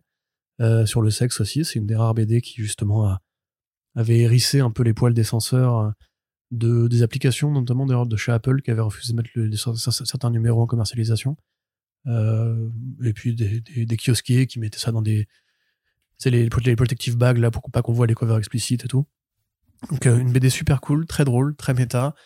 C'est un peu le début de la seconde carrière de Matt Fraction qui avait euh, auparavant fait beaucoup de comics chez Marvel de piètre qualité, euh, qui a lancé ça peu de temps après Hawkeye et là tout le monde s'est dit ok Fraction, on a, on, s'excuse, ok Fear Itself c'était pas ouf, mais ça bah, là par contre t'es un bon mon gars. Et euh, voilà c'est juste génial, c'est l'une des meilleures séries Image qui n'a jamais été adaptée malgré les deux options posées jusqu'ici parce que c'est complètement inadaptable. Euh, Bah, surtout avec le est, puritanisme, hein, voilà, euh, voilà. Et là, on parle de, de, de bistouquettes apparentes et d'éjaculation euh, en plein air. Donc, Bah, surtout que le sexe est moteur. le faire, mais, Non, mais surtout que le sexe est moteur de l'action, littéralement. Voilà, c'est ça. Et Là, c'est le sexe, c'est pour le plot. Exactement. Et donc voilà, la série a fêté ses 10 ans, alors elle s'est arrêtée au numéro 31, qui était en fait le numéro 69. 69. Ah, ah, ah, c'est drôle. Mais pourquoi Euh, donc, Corentin mais je parce que 69, c'est une position sexuelle, Arnaud Kiko. Ah bon, je le savais C'est quand la fille ou le garçon Se met sur toi et euh, bah, que... euh, Comment te décrire ça avec des mots, des mots de- d'enfant Que vous avez des rapports au- bucogénitaux Exactement. en simultané. Mutuel. Mutuel, voilà. Et synchronisé si possible. Bon, pour ça Donc, vous êtes, euh, euh, bah, il faut quand même, merde, je sais pas, un peu de technique. Au score. Donc, euh, il va refaire un truc, on sait pas quoi. Il a dit sur Substack, euh, j'ai redessiné ces personnages-là, plus d'annonces bientôt. Donc c'est une très bonne nouvelle parce que bah, Fraction, s'il revient aussi, c'est un peu la réunion d'un duo gagnant. Chip Zdarsky, c'est plus le même gars qu'à l'époque, mais son coup de crayon a pas beaucoup changé. On avait vu Public Domain récemment, qui est arrivé chez Urban, que vous n'avez pas acheté, vous auriez dû. En plus, c'était pas cher, c'était 10 euros le prix de lancement. Voilà. Et ben, vous vous rendez pas service, les gars. Euh, mais lisez ça, bordel, on s'en fout de Batman, sans déconner. Enfin, on s'en fout pas de Batman, c'est pas vrai. Bah, pardon, Bruce. Euh, mais lisez quand même Public Domain et vous verrez que du coup, son coup de crayon n'a pas vraiment changé. C'est toujours cette espèce de palette ultra numérique avec beaucoup d'aplats, des personnages assez expressifs et des, des enfin, dessinés à hauteur d'homme. Euh, Sex Criminals, pour moi, ouais, c'est peut-être le chef-d'œuvre commun aux deux, en fait.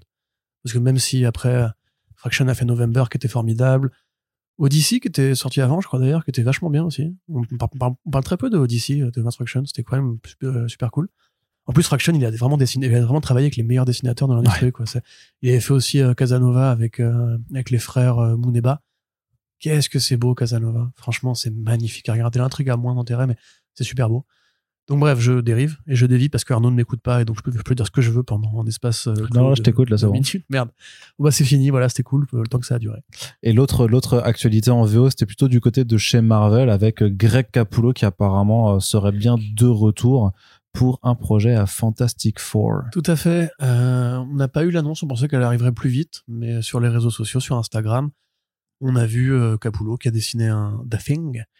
Euh, et il a dit voilà, le- le- l'encre est sèche, les contrats ont été signés. Alors Capullo, c'est amusant parce que moi je pensais qu'il avait un, par- un parcours chez Marvel plus épais que ça. Mais en fait, non, pas du tout. C'est-à-dire qu'il est arrivé chez Marvel à la fin des années 80, au début des années 90. Il a travaillé sur quelques séries, euh, la X-Force de mémoire, et, du Kazar aussi, je crois. Enfin, il a fait quelques petits projets, quoi, mais euh, rien de très euh, substantiel. Après ça, il a été repéré par, par, McFarlane, pardon, qui lui a dit euh, Coco, toi et moi, on va faire des grandes choses ensemble. Ils ont été faire du Spawn, ils ont été faire du Hunt, ils ont été faire des tonnes de trucs dans l'univers de Spawn. Et il est resté chez Image pendant euh, bien 5, 6, 7 ans. À tel point qu'en fait, euh, on retient beaucoup ces années Image, limite un peu en escamotant ces années Marvel. Euh, c'est vraiment devenu le poulain de McFarlane. Ils avaient, en plus, ils sont pas vraiment très, très, ils ont pas une grande différence d'âge, mais c'était quand même McFarlane le papa dans la, dans la relation des deux. Et toi, un peu plus vieux quand même. Un tout petit peu, mais tu vois, c'est pas genre, il était pas trentenaire, McFarlane, quand il a démarré chez Image, donc, euh, c'était super jeune, hein, quand ils ont commencé. T'avais fait un, il y avait une, une émission de télé où il y avait un plateau avec McFarlane et Rob Liefeld et Stanley qui étaient là. Et ils leur disaient, so, here are the newcomers. Et, tout. Ouais, ouais, ouais. et tu les voyais, les deux, mais c'était des mômes, quoi. C'était vraiment Ouais, des ils enfants. 20, Ils avaient, 25 ils avaient limite encore de l'acné, tu vois, quoi. Et ils sont devenus super riches, euh, super tôt. Et après, bah, la, la, la, la fulgurante croisade de McFarlane dans l'industrie des comics. Euh, donc bref. Ensuite, bah, évidemment, Greg Capullo, c'est surtout maintenant le dessinateur de Batman, de, enfin, du Batman de Scott Snyder, puisqu'il a fait toute la saga ou presque, à part quelques fill Il a fait le Last Night on Earth, il a fait les deux métals. Et bon, on peut le lui reprocher, hein, mais euh, quelque part, c'était quand même bien dessiné, malgré tout. On peut lui reprocher les métals. Pour le reste, c'était quand même un run qui. Bah, graphisme, euh, c'est pas le problème. Le problème de métal, c'était pas le dessin. Ah, métal, hein. c'est moche quand même. Hein. Non. Metal et Death Metal, c'est très très moche par moment. hein. Tu le sens que design est moche. mais Non, mais même sur les dessins, il y a des planches où vraiment c'est bâclé. Attends. Après, peut-être qu'il en avait un peu ras le cul au bout d'un moment. Bah, tu m'étonnes tellement. Pardon, hein. Mais- Non, mais t'as t'as le droit.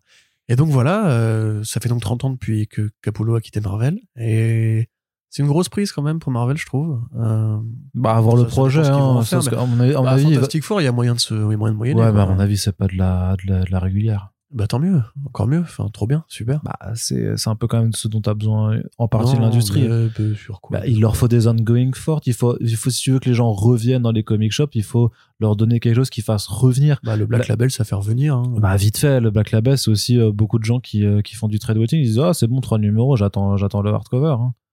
De Oui, façon- et en plus, certes, Marvel ne fait fout, pas- les lisent Mar- quand même à la fin. Marvel ne fait pas de Black Label, donc euh, tout ce qui est mini-série, clairement, c'est des choses euh, où tu motives encore plus le trade waiting. Ce qui est délétère. Non. Non, mais t'inquiète pas qu'un Fantastic Four 2 points quelque chose, un par Greg Capullo, ça va se vendre euh, à 100K. Hein.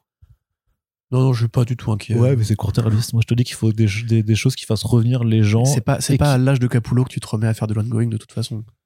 Ça, c'est vrai, par Surtout contre. quand tu atteint ce niveau de carrière, c'est la courbe naturelle de tous les artistes de l'industrie. Tu commences, tu fais des petits euh, numéros par-ci par-là, puis tu fais un gros numéro, puis tu fais une ongoing, 2, 3, 4, 5, 15 ans passent, t'en as ras le cul, tu fais que de la variante et des projets prestige. Enfin, ou alors même tu fais plus que de la cover, ou alors même tu fais plus que de l'illustration en convention, que tu vends très cher. Ou du NFT maintenant, c'est possible aussi. Ça va revenir, ça, tu vas voir. hein. Tu vas voir, ça va revenir. Ils vont faire des dessins mid-journée qui vont NFTiser, et après, il y a des gens qui vont prendre les NFT et faire un univers partagé de NFT avec des IA. Non. C'est sûr. Dans le métaverse. mais ce sera pas, ce sera pas nous et ce sera pas pour nous. Non, c'est sûr. Mais, euh, mais c'est la vie. Ce sera une bande, tu sais, c'est, putain, mais je peux même plus faire de, de... je peux pas faire de blagues, donc je dis rien. Euh, voilà. C'est, c'est la fin de ce point. Mais t'es pas, ça n'a pas l'air de te faire plaisir, toi? Bah, pas plus que ça. Écoute, franchement, Greg Capullo. T'es encore traumatisé par euh, Démon. Ah, Démon, c'était bien nul, ouais, effectivement. Ouais.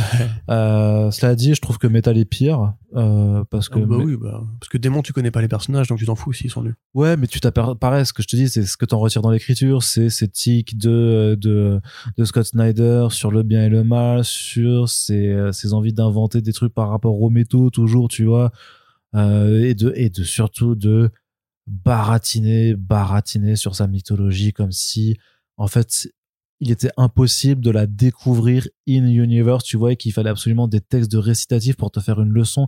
Et ça, c'est une, in- une incapacité qu'il a. Ah, Surtout vu le degré de connerie du truc. hein. Ouais, ouais, c'est ça. Il C'est y a le bien et il y a le mal. Et alors, du coup, bah alors, il y a telle énergie qui traverse le bien. gna, gna, gna.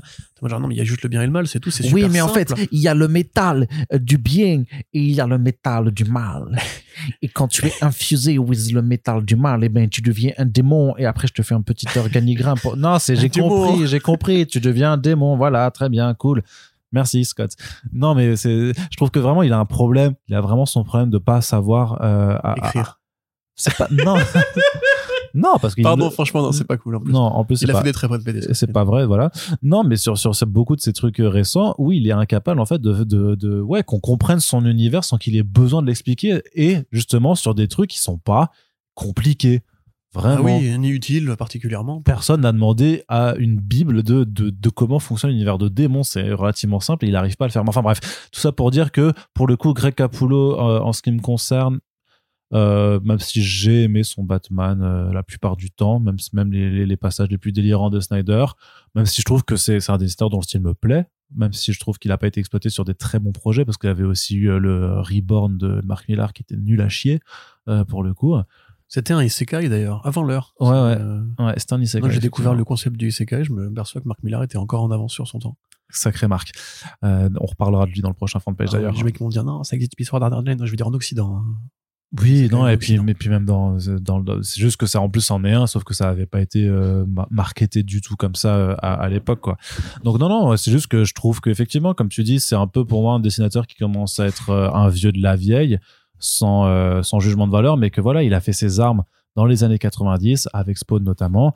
C'est pas avec lui qu'on va renouveler l'intérêt euh, du plus jeune si si ça doit être la problématique du, euh, du comics euh, de façon générale et qu'il faut en fait réattirer des nouvelles gens ou forger les Grecs Capullo de demain bah je suis désolé Capullo c'est cool je suis content et j'espère que ce sera bien et euh, j'irai le lire parce que moi même j'ai 10 ans de plus de 10 ans maintenant de, de bouteille par rapport à lui mais euh, je pense qu'effectivement c'est pas euh, c'est pas le projet qui qui va sauver entre guillemets l'industrie c'est pas un truc qui C'est est pas, c'est pas le but là, je pense. euh. bah, j'ai l'impression que parfois, c'est ce que, c'est justement, c'est ce que Millard disait aussi. Millard, il a, il a eu une, toute une série de sorties sur les réseaux sociaux où il, il s'improvisait un petit peu nouvel analyste du marché euh, aux États-Unis, ce qui est, ce qui est d'autant plus rigolo qu'en plus, il se base sur des données que personne n'a parce qu'en fait, personne n'a les chiffres au global, personne ne sait. Les gens connaissent leurs propres chiffres, mais personne ne sait à l'heure actuelle comment se vendent réellement les comics aux États-Unis. Quiconque vous dit le contraire euh, vous raconte n'importe quoi parce qu'il n'y a plus en fait de, de database, n'importe quoi qui permettent d'avoir une vision au global du marché. Et il était là à dire mais oui, mais regardez, ce qu'il faudrait, c'est faire revenir justement euh, des, euh, euh, je vais dire des noms au hasard parce que là je, je les ai plus en tête, mais des, des, des Jim Lee ou des, des McFarlane sur des grosses séries mainstream et tout ça. Et tu fais mais les gars, vous parlez littéralement de gens qui faisaient ça il y a déjà 30 ans, quoi. Comment est-ce que vous voulez que euh, ça attire des personnes qui sont plus jeunes que nous, donc qui ne, les ont absolument pas connus à leur, euh, meilleure euh, forme? Comment est-ce que vous voulez que ça attire qui que ce soit? Et, je trouve, que là, ce qu'on nous annonce, ça fait partie de, de cette mécanique de on se repose sur des bases solides, sur des articles qui sont bons, mais se reposer là-dessus ne réglera rien au problème, surtout qu'en plus ça va être du single issue qui sera vendu du coup, je sais pas, 6-7 dollars easy, tu vois. Donc, euh, et là on repart après dans, dans tous les travers du marché. Mais bon, Mais non, mais euh, quand même, euh, je- là tu as, tu as raison. C'est pas ça qui va attirer de nouveaux lecteurs. Encore que le trait de Capullo a attiré de nouveaux lecteurs à l'époque de la série Batman. hein. Je suis un de ces nouveaux lecteurs, c'est en vrai. tout cas en régulier, parce que je lisais un peu de comics avant quand même. mais- tu vois, tu t'aperçois que c'était il y a plus de 10 ans maintenant. Voilà, mais genre, déjà à l'époque, il avait 20 ans de bouteille, hein, en C'est 2012. Donc euh, finalement, on n'est pas à l'abri. Aujourd'hui, non. Ce que je veux dire, c'est que ce projet-là, il n'est pas fait pour ça. C'est vraiment un projet euh, prestige, comme ils font les séries euh, avec Claremont, les séries avec euh, Michelini, les séries avec, merde aide-moi, euh, Peter David. Enfin, toutes ces séries nostalgiques, ça, par- ça, ça parle de ça. Enfin, ça, ça parle de cette envie de revenir aux fondamentaux des années 90 ou 2000 quand les comics étaient plus sains, quand les comics marchaient mieux, quand le monde était plus simple aussi. Enfin, c'est un appel en fait à la nostalgie du vieux client, c'est tout.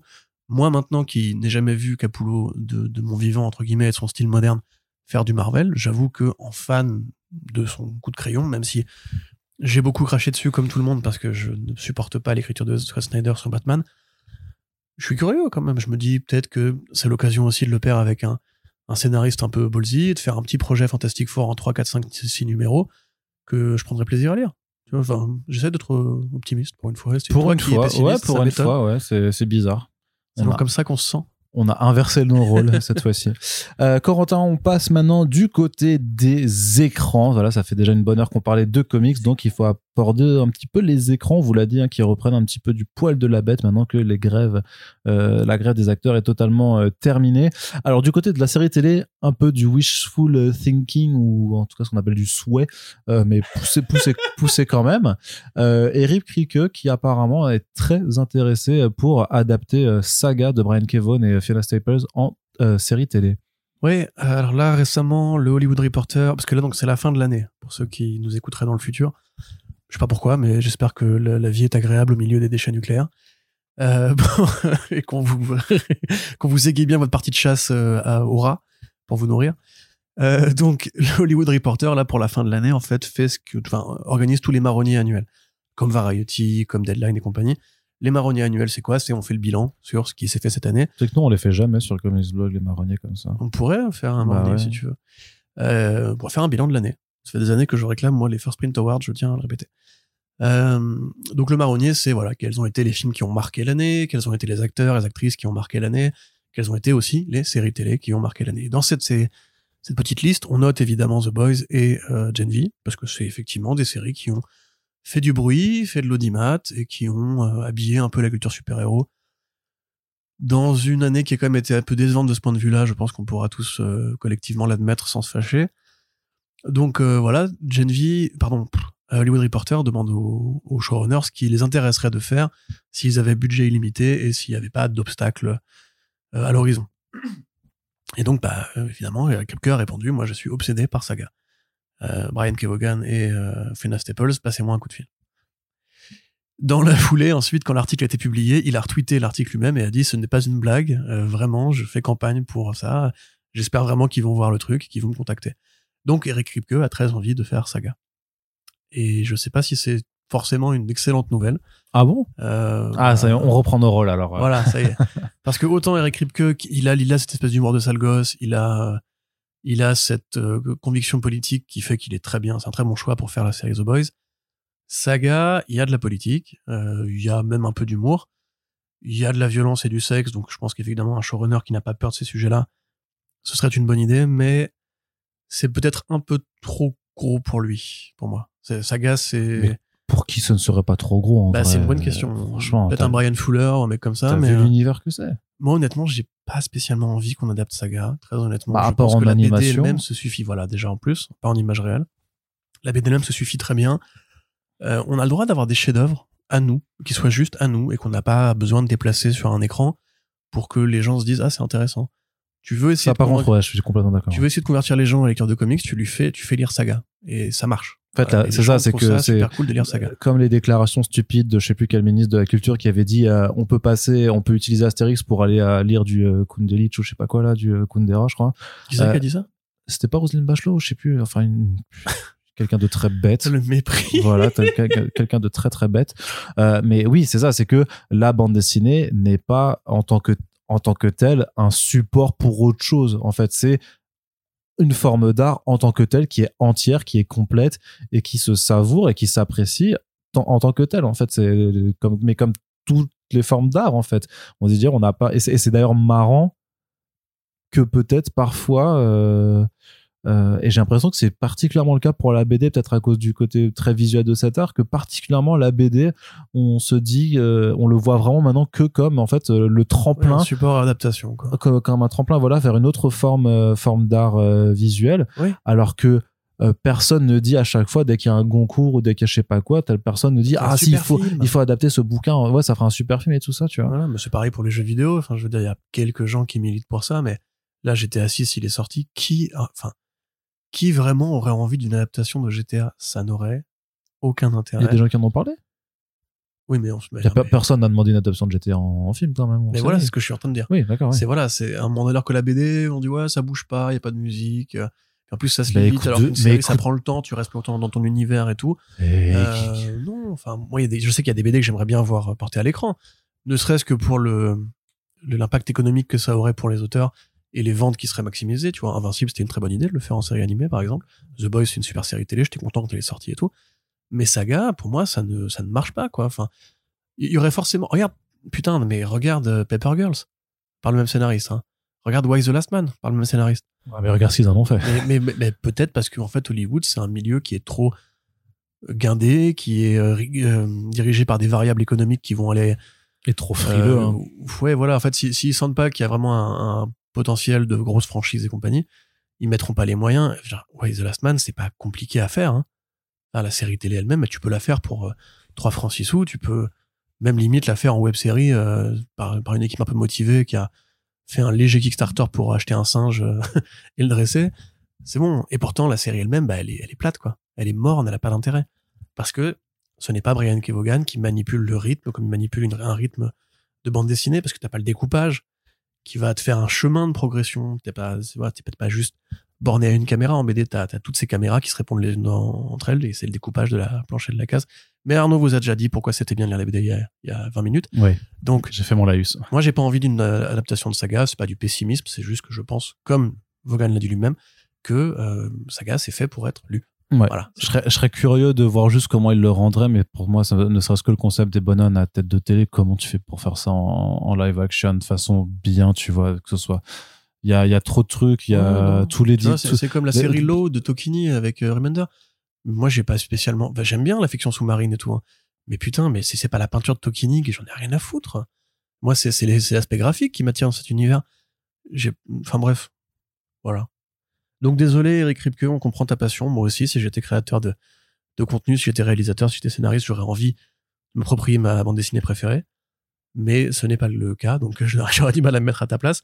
Et euh, voilà, The Boys, c'est déjà très bien. Euh, déjà, termine The Boys, hein, parce que le chemin n'est pas fini, mon pote. Puis comment tu fais pour les cornes de, de Marco, par exemple, pour que ce soit ça- bien, tu vois? Bah, Je sais pas ce que. Hein, ou- Non, ouais, mais j'entends bien, mais je trouve justement que euh, Star Trek comme ça, ça peut faire un peu cheap. Que là, on a bien vu les- la façon dont ils ont fait les, les hybrides dans Sweet Tooth. Moi, je trouve ça vraiment pas ouf.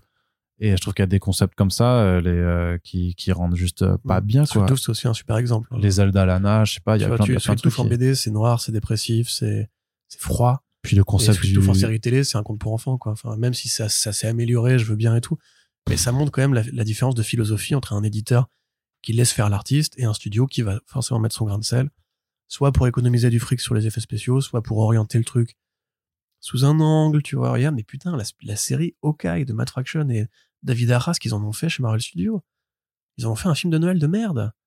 De 6 heures. Enfin, quasiment. Euh, non, stop. Voilà. C'est-à-dire Mm. que si même Marvel n'arrive pas à adapter proprement les comics Marvel, euh, imaginons une seconde que Prime Video va y adapter un comics comme Saga. Il y a zéro chance. enfin. Puis le Lion Je pas 4, envie. le Lion 4, comment tu fais aussi pour rendre ça. Mm. Tu vois, c'est- il y a trop de trucs en fait qui, qui, qui, qui sont vraiment super compliqués. Donc ouais, je t'avoue, c'est pour on verra bien si ça, si ça. Moi, ce qui m'intéresse plus, c'est de savoir si effectivement c'est plus euh, est-ce que son son discours va réussir à, à tomber dans les bonnes oreilles en fait. Est-ce que ça va les intéresser ou pas? Puisque comme on le disait, Kripke, c'est The Boys. The Ouais. Boys, c'est un gros succès sur Prime Video et The Boys est en train de prendre la voix des studios qu'il critique dans, dans, Ouais. dans, dans le propos, puisque euh, on a fait un podcast récemment sur Genevieve pour dire qu'on a trouvé ce spin-off plutôt cool. Euh, C'était au même moment où est tombée l'annonce d'un deuxième spin-off en, en live action, sachant que c'est du coup le troisième en tout, parce qu'il y a eu aussi la, la petite série d'animation euh, The Boys Diabolical. Donc spin-off The Boys Mexico euh, qui euh, arrivera. T'a- t'a- T'aimes pas que je fasse euh, la, bonne prononciation Je Non, sais- mais- J'ai vu que t'avais bugué sur Hamed aussi tu- oui, avant. Quoi, En France, mais- on dit Strange hein, donc, et Spider-Man, donc tu fais comme tu veux, Arnaud. donc The Boys Mexico qui est donc un nouveau spin-off qui doit arriver, donc qui se passera au Mexique, qui va aborder l'autre. Non, bah non, du coup c'est pas pareil. Donc qui, pardon.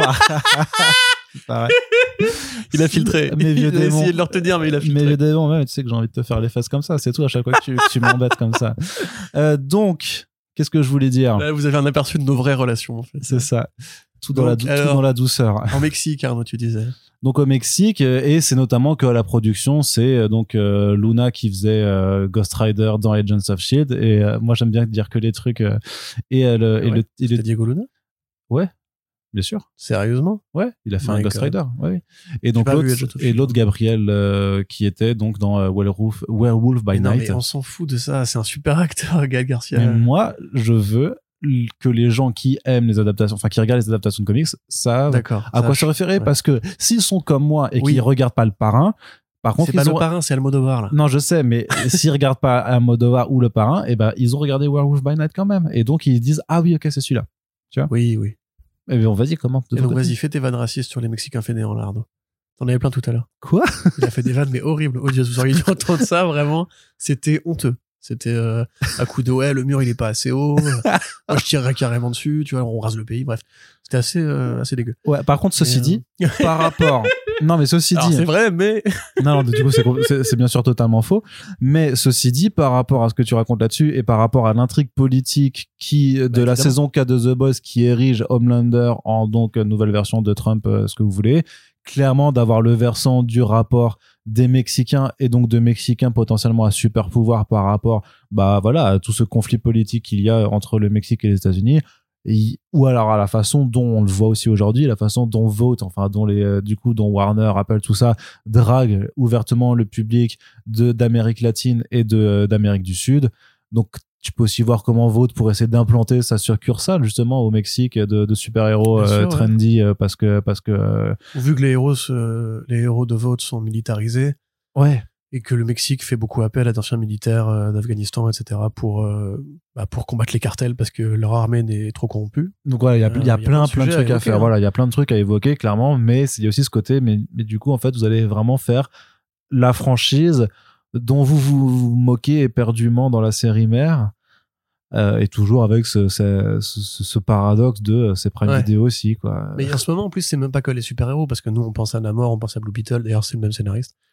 Euh, oui, alors ça, par contre, au ouais. bon, de- une chose à, une chose à la fois. Restons dans le côté positif de, avant même analyser de la truc. force. Euh, avant ça, c'est que euh, là, on a bien vu par exemple Prime Video qui a acheté les droits de la nouvelle série Zoro euh, avec Miguel Bernardo. Ah, Bernardo, lol. Euh, qui, euh, je vous jette pas la pierre, j'ai fait la blague trois fois aussi en article, donc voilà. Euh, pour le marché américain. À côté de ça, il y a euh, Mark Millar et Netflix qui ont fait euh, Elle et les Guido pour, euh, pour euh, adapter American Juice au, au Mexique. Et en fait, Qui l'objectif, était c'est juste- bien fait, hein. oui, oui, non, mais il n'y a pas de souci. Non, c'est pas un jugement critique. hein. Il y a une, une tactique pour conquérir en fait les marchés sud-américains en général, les marchés hispanophones en général. Euh, The Boys euh, Mexico, c'est Los Muchachos Mexico. Euh, c'est une tactique qui est plus cynique à mon sens, puisqu'elle nous rappelle en fait effectivement que Prime Video reste les financiers de The Boys, mais c'est aussi une plateforme qui appartient au groupe Amazon et qui pense en termes de marché. Alors que jusqu'ici, Gen V c'était plutôt, je pense, une sorte de side project, de spin-off en mode on verra bien. Ils n'avaient pas validé la saison 2 avant de. Enfin voilà. Euh, donc c'était plus on verra bien, on le tente. Si jamais c'est pas utile, de toute façon, on a raccroché les wagons à la fin de la saison avec The Boys. Donc on est, voilà, c'est sacrificiel limite. Et en fait, ça marche bien, donc tant mieux, saison 2. Là, The Boys euh, Mexico, euh, il pas. Il n'y a pas de référence particulière au Mexique dans la série principale. Ça fait un peu projet champignon qui apparaît dans la nuit, on sait pas trop ok, The Boys, c'est notre plus grosse franchise, on veut conquérir le Mexique et les pays d'Amérique latine en général, et du Sud. Bah ok, euh, qui, qui est intéressé? Ah bah les deux, euh, les deux loustiques qui, qui veulent bien bosser avec les studios parce qu'ils ont une vraie carrière à côté et qui s'en foutent de mettre leur crédibilité en jeu. Allez, go Et voilà. Donc pour le côté positif, ça reste supervisé et produit par Luna et Bernal, qui sont des vrais potes hein, dans la vraie vie. C'est pas, on n'a pas dit, euh, Eh, les deux Mexicains au fond de la classe, euh, soyez copains et faites-nous une série. Euh, je pense que c'est même eux qui ont dû amener le projet après une vidéo ou alors que des discussions de producteurs. Il paraît que The Boys veut faire des spin-offs, on a une idée, etc. La mauvaise nouvelle, c'est que c'est donc le scénariste de Blue Beetle et du film potentiel qui sera qui été annulé, bah, El Muerto. Donc c'est Monsieur super-héros latino à Hollywood. J'ai oublié son nom, il a un nom en plusieurs parties. Euh, ça, c'est pas forcément une bonne nouvelle parce que Blue Beetle était pas bon. Enfin, je vous dis ça alors que je n'ai pas, n'ai pas regardé, donc Arnaud, dit. C'était dégueulasse ce film. Voilà, hein. c'est ça, il, il, enfin, il est inconséquent, il a aucun intérêt. Voilà, et c'est un peu la trouille parce que en fait, tu peux pas vraiment faire une série The Boys qui a pas d'intérêt. Si tu fais, enfin, en plus c'est très différent. Après, peut-être qu'il aura plus de liberté par rapport au cahier des charges que lui imposait Warner. Euh, mais- c'est probable. c'est même plus que probable.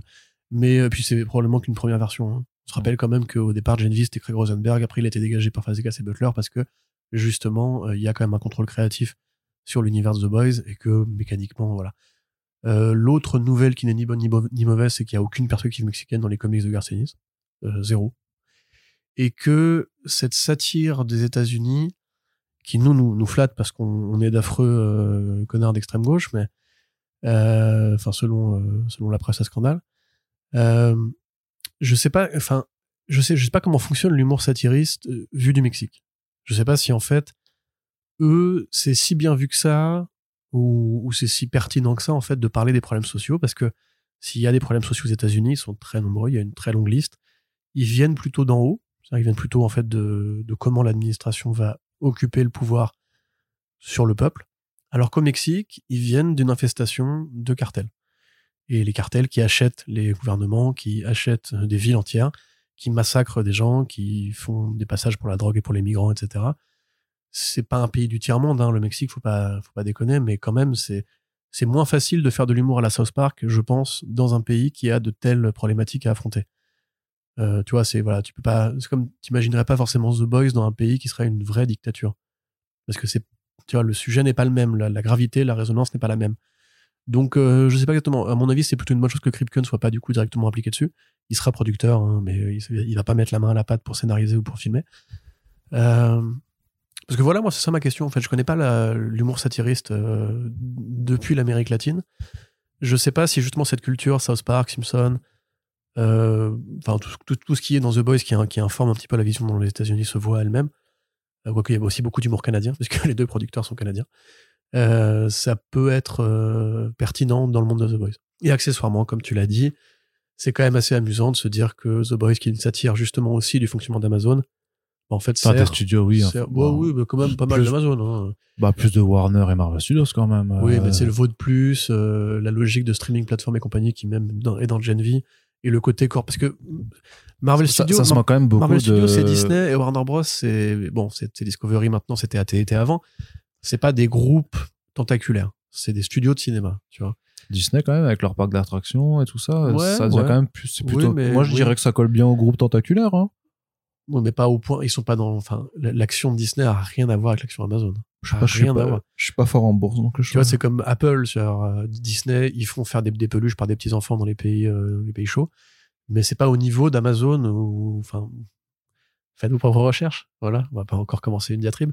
Euh, bref, il y a une idée quand même que la partie culturelle dans The Boys, oui, c'est un renvoi à la Snyder Cut, c'est un renvoi à Marvel Studios, mais la- le, le fonctionnement corporatiste de vote au global, c'est plus de plus grosses boîtes, c'est plus le réseau BlackRock, c'est plus ces machins qui ont une vraie incidence sur les gouvernements, qui possèdent des médias, etc. C'est plus. Bolloré, comme tu le disais pendant le podcast Gen V, tu vois. Euh, et donc, c'est assez amusant de se dire que ce produit culturel qui insulte les, les corporations, en fait, reste quand même l'une des, des tentacules de la corporation pour servir un dessin de conquête de marché. On peut trouver ça ironique. On peut aussi télécharger The Box et ne pas donner d'argent à Prime Video, euh, parce qu'on n'est pas obligé. Euh, on peut aussi se dire que quelque part, il y a un département à sauver chez Amazon et c'est Prime Video. On peut faire son, menu comme ça. Dans l'intervalle, moi, j'avoue, je demande à voir, très honnêtement, parce que je dis pas que Geneviève était un heureux, accident. Hein, il y a eu des bons scénaristes qui ont travaillé dessus. Et les thématiques étaient, bonnes et fortes. En revanche, euh, les États-Unis, même si c'est produit par deux Mexicains, enfin espagnols, hispano-mexicains, les États-Unis qui vont s'implanter au Mexique pour reproduire un succès américain sur ce territoire-là, voilà, moi c'est plus ça l'interrogation. C'est est-ce que est-ce que c'est si pertinent? Est-ce qu'il y a vraiment moyen que ça marche comme ça? Est-ce que juste, tu vois, c'est genre tu prends un McDo, tu crées un El McDo euh, au Mexique, tu dis maintenant on a fait des pros, on a fait des burgers euh, spécialement pour les Mexicains. Est-ce que vraiment cette culture-là peut se déporter aussi facilement? Voilà, c'est- c'est ma, ma curiosité du moment. Très bien. Merci beaucoup, Corentin. En fait, on n'a pas beaucoup de news, du coup, on discute beaucoup dessus. Euh, je m'aperçois. c'est bien. Et au final, oui, non, et au final, je veux dire juste que la durée du podcast ne s'en trouvera pas modifiée. Partie cinéma pour conclure ce tour d'horizon. Un bref point sur le fait que la fameuse super-héros fatigue ou euh, blockbuster fatigue, hein, puisque les films de super-héros ne sont pas les seuls à avoir été touchés euh, par ça. D'ailleurs, Disney euh, prend très cher euh, cette année. D'ailleurs, je crois que c'est la première année depuis je sais pas combien de décennies qui, ou de- de- d'années qui qu'ils n'ont pas un film qui fait le milliard au box-office. Ouais, c'est bien possible. J'avais vu le, le chiffre passer. Mais donc, ça sent mauvais pour le box-office d'Aquaman and the Lost Kingdom. Tout à fait. Mais du coup, on parle pas de Disney là. Non, mais je disais juste de- dans l'ensemble, c'était juste pour introduire le fait que c'était pas que Oui, oui, les non, films de super-héros, que c'était les blockbusters au général et que forcément, Bah, ben, on, va, on y revenir après, de toute façon. Tu l'as pas, tu pas- oui, pas escamoté, ça Ah, non, non, bah non, non, non. Alors, effectivement, les premiers forecasts pour euh, Aquaman 2, c'est du 30 à 40 millions aux États-Unis pour le premier week-end. Selon Box Office Pro, et comme on le dit souvent, ils n'ont pas une, une boule magique, mais ils ont des des, facteurs, ouais. estimations, voilà, Voilà. qui, et à force de faire que ça de leur journée, ils sont finis par euh, développer leur glande pinéale, un troisième œil leur a poussé, je sais pas. Mais effectivement, souvent, ils sont autour de la vérité. Euh, ils étaient même finalement plus optimistes que prévu pour The Marvels. Ils avaient, ils avaient dit un truc comme euh, Oui, c'est vrai. 50 à 60 pour euh, The Marvels et au final ça a fait moins. Euh, Parce qu'en plus, il y a l'effet boule de neige. C'est-à-dire que quand les premières analyses te disent euh, le film va pas, va- va- va- va pas très bien démarrer, celles et ceux qui entendent parler de cette donnée-là se disent bon, laisse tomber, c'est foutu, on va pas y aller. Ça va être le film de, de la loose. Donc euh, voilà, parce que ça, c'est comme dans les élections quand on dit tel candidat est crédible. En fait, il devient crédible par euh, formule incantatoire. Euh, moi, ça m'étonne absolument pas. Mais alors, absolument pas. Aquaman 1, pour... c'était vraiment un accident. hein. C'était vraiment un succès accidentel. Bah, sûrement, La, ouais. la plupart des gens qui l'ont vu ne considèrent pas, je pense aujourd'hui, que c'était un film culte. Certainement que beaucoup de gens ont apprécié le truc. C'était un film qui était peut-être aussi dans la bonne trajectoire post-Snyder, on va dire, parce que euh, parce que c'était Jason Momoa, il est populaire donc, au sein de la communauté des Snyderiens, que c'était un acteur un peu vedette, sur qui tout le monde comptait à ce moment-là. Le film avait cette espèce de, de cachet un peu euh, un peu hors norme de tout est filmé sous l'eau, tout est filmé en effets spéciaux, tout est machin, tout est bidule. Et surtout, c'était l'époque de la boulimie chinoise pour le super-héros américain. Ça, pour le coup, tiens, en, termes de tactique d'exportation, je m'étonne toujours encore aujourd'hui que des Marvel ou enfin de Marvel a essayé, mais des Marvel ou des Warner Bros aient pas été euh, plus euh, ouvertement à aller chercher à créer des franchises en Chine. Tu vois, parce que ça m'étonne qu'il n'y ait pas un The Boys China justement. Euh, parce que voilà, typiquement, c'est à l'époque il y avait Ils ont- ils ont vraiment les moyens de faire un ouais. truc. hein. Ouais, ils ont compris que. Shang-Chi est tombé trop tard, c'est dommage, mais en même temps, il est pas tombé en Chine, techniquement, Shang-Chi. Donc, euh, voilà. Alors maintenant, si on fait le bilan, euh, le film, il sort l'année où, en fait, on sait qu'il y aura aucun avenir à cette version de l'univers d'essai. Il sort au moment où les gens commencent à, s'enthousiasmer, voire à s'impatienter même, j'ai l'impression, pour le, le Superman Legacy. Euh, il sort après l'échec consécutif de Black Adam, Shazam 2, The Flash et Blue, Blue Beetle. Beetle. Donc il n'y a plus aucune communauté d'essai. Voilà, enfin il n'y a plus de fans fidèles qui vont voir les films d'essai. Et on sait que c'est très important puisque ces films-là, ils n'ont jamais vraiment marché sur la qualité. Ils ont marché sur l'engouement euh, de la saga. Ils ont marché sur l'engouement d'un épisode, puis un épisode, puis un épisode, puis un épisode. Et en fait, c'est comme comme un camé. Quand tu lui enlèves sa dose et qu'il fait son sevrage, bah, il a il a moins envie d'aller se piquer, tu vois. Donc c'est un peu la même chose. C'est-à-dire que là, les gens, bah, ils ont perdu l'appétit. On leur a dit, de toute façon, il n'y a plus rien après, donc ils ont arrêté d'aller les voir en se disant que ce serait utile si un jour il y a un bon film qui sort, qu'ils aient au moins vu ce qui s'était fait avant. Euh, et puis en plus, bah, il sort cinq ans après le premier, quoi. Et après trois ans de tournage, on a déjà vu tout ce qu'on voulait voir dessus. Le premier trailer est pas convaincant. Une seconde, c'est un échec marketing assez euh, renversant, je trouve. Euh, ça veut pas dire que tu ne feras pas bien. hein. Moi, encore une fois, je répète, j'ai bien aimé le premier. je- le 2 a l'air dans les mêmes eaux. Hey. Hey. Euh, mais en revanche, oui, non, il, va, il va se gaufrer. Et honnêtement, même, je me demande, parce que 30 à 40 millions, c'est les chiffres de Shazam 2, hein, pour le coup. C'est, ridicule. Surtout en comparaison, en fait, c'est le même, mais tu sais, c'est le même, ra- c'est le Ouais. même rapport du premier Captain Marvel au second. C'est, tu, tu- le déclin, il est affolant. Le déclin prévu, en tout cas, pour ce Aquaman, Ouais. est affolant. hein. Et je sais plus, c'était Étoiles Héroïques qui avait dit ça récemment, qui disait, euh, pour l'instant, The Marvel, ça va être la pire tôle euh, box-office euh, des super-héros. Mais attention, Aquaman 2 n'est pas encore sorti. Et la Ouais, différence, c'est qu'Aquaman vrai. 2, il a coûté vraiment beaucoup plus cher. Ils disent euh, 200 220 millions de budget, je crois. C'est faux. C'est complètement faux. C'est impossible que ce film tourné sur trois ans avec autant de reshoots ait, ait coûté que ce prix-là. On se rappelle que déjà, pour Black Adam, ils avaient dit, ouais, non, écoute, 200 millions, etc. On découvre plus tard, ah, 290 quand même avec les reshoots qui n'avaient pas été mis dans le- l'enveloppe du truc. Hmm. Et d'ailleurs, tiens, j'en profite aussi pour adresser un truc à un mec qui avait répondu dans les commentaires de je sais plus quel article, euh, qui nous écoute pas, mais ça me fait plaisir, euh, que la petite sirène n'avait pas coûté 297 millions, qu'il en avait coûté que 245. C'est faux. Je rappelle, encore une fois, si ça vous intéresse de le savoir, les films, quand ils les tournent dans certains pays, ils ont des exonérations fiscales. C'est le cas au Royaume-Uni, c'est aussi le cas en France parfois.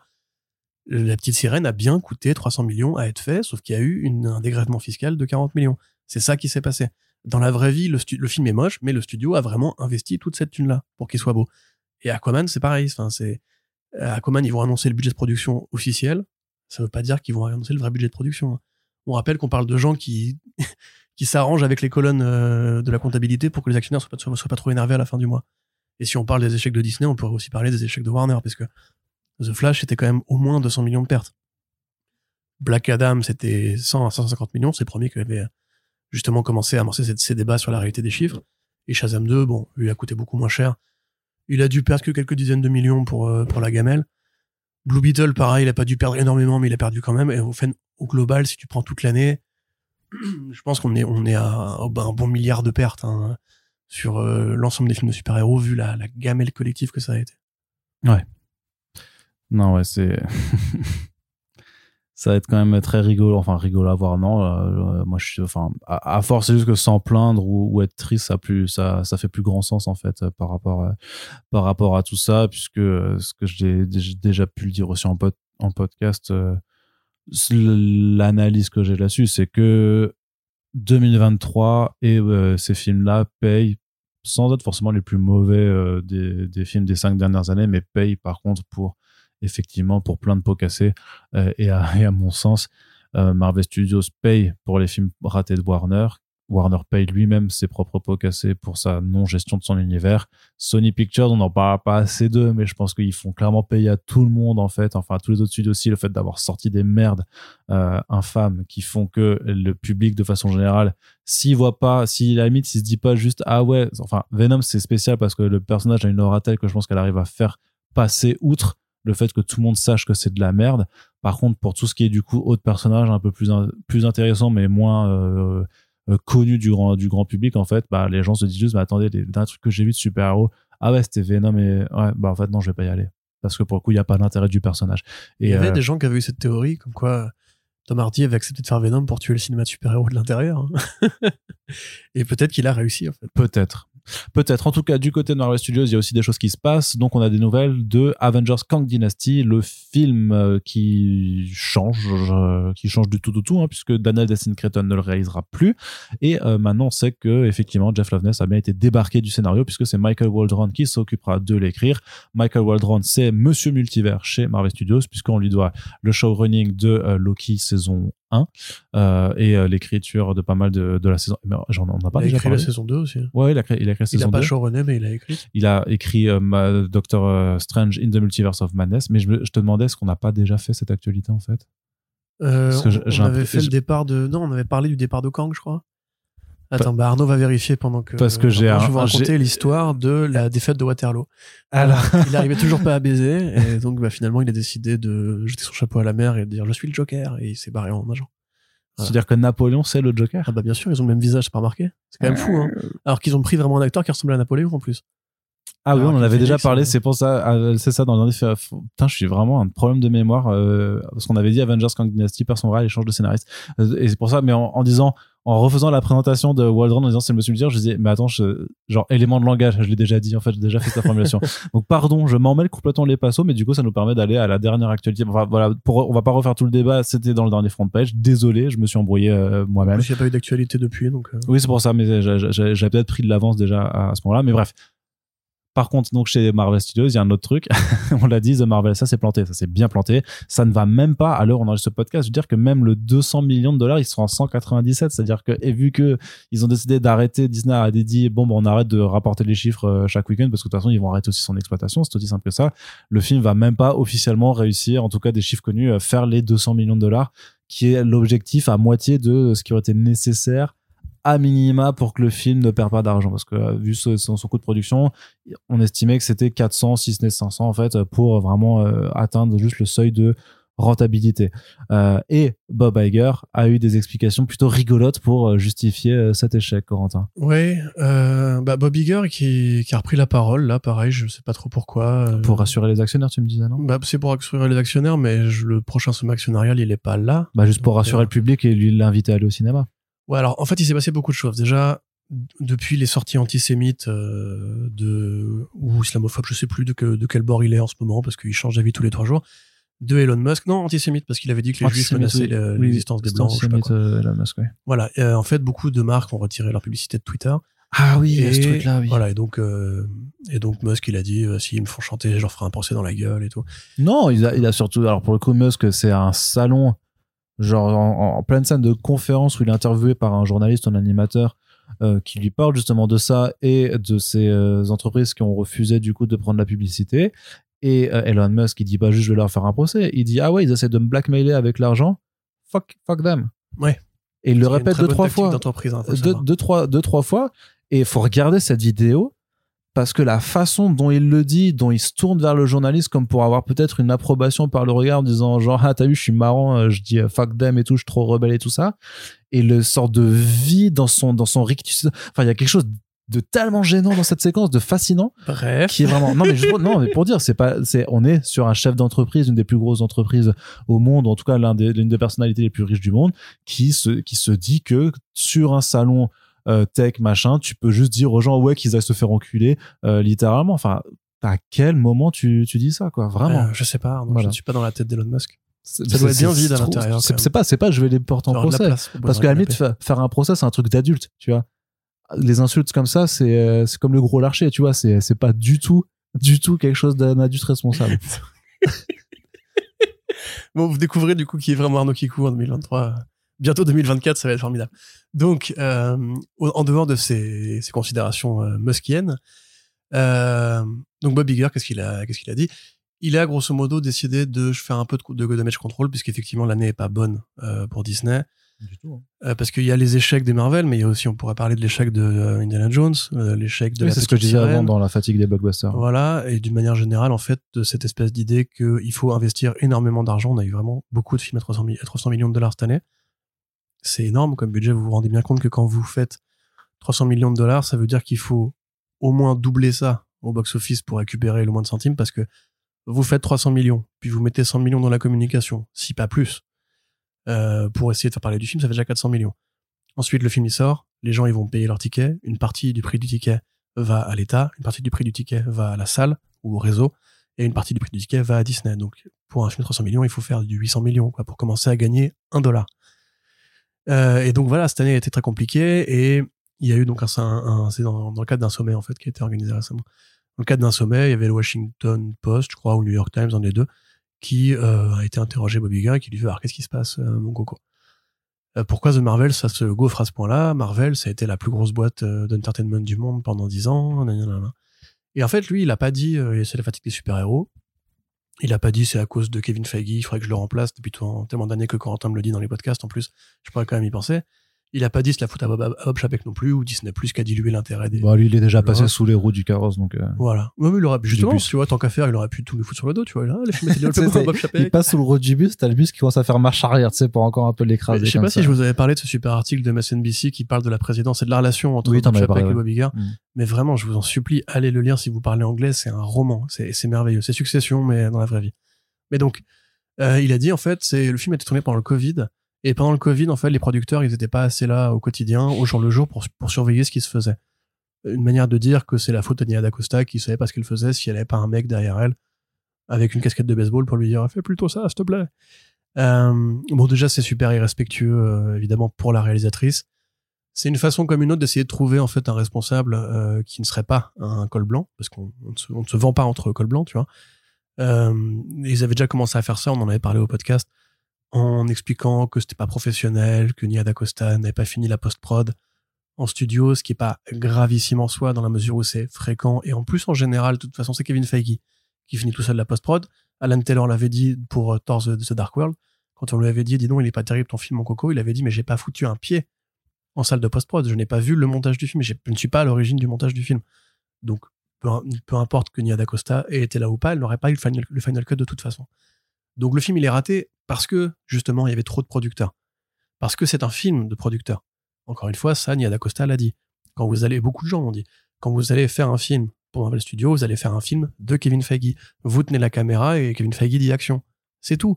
C'est Enfin, pas même pas qu'il dit action, c'est qu'il vous laisse faire votre film, puis après, il va juste aller dans la salle de montage, et là, il fait le genius de la post-production, et c'est là qu'il qu'il transforme tout ce que vous avez tourné dans son film, oui, en fait. c'est ça. tu vois. Enfin, après, c'est aussi lui qui amorce les reshoots.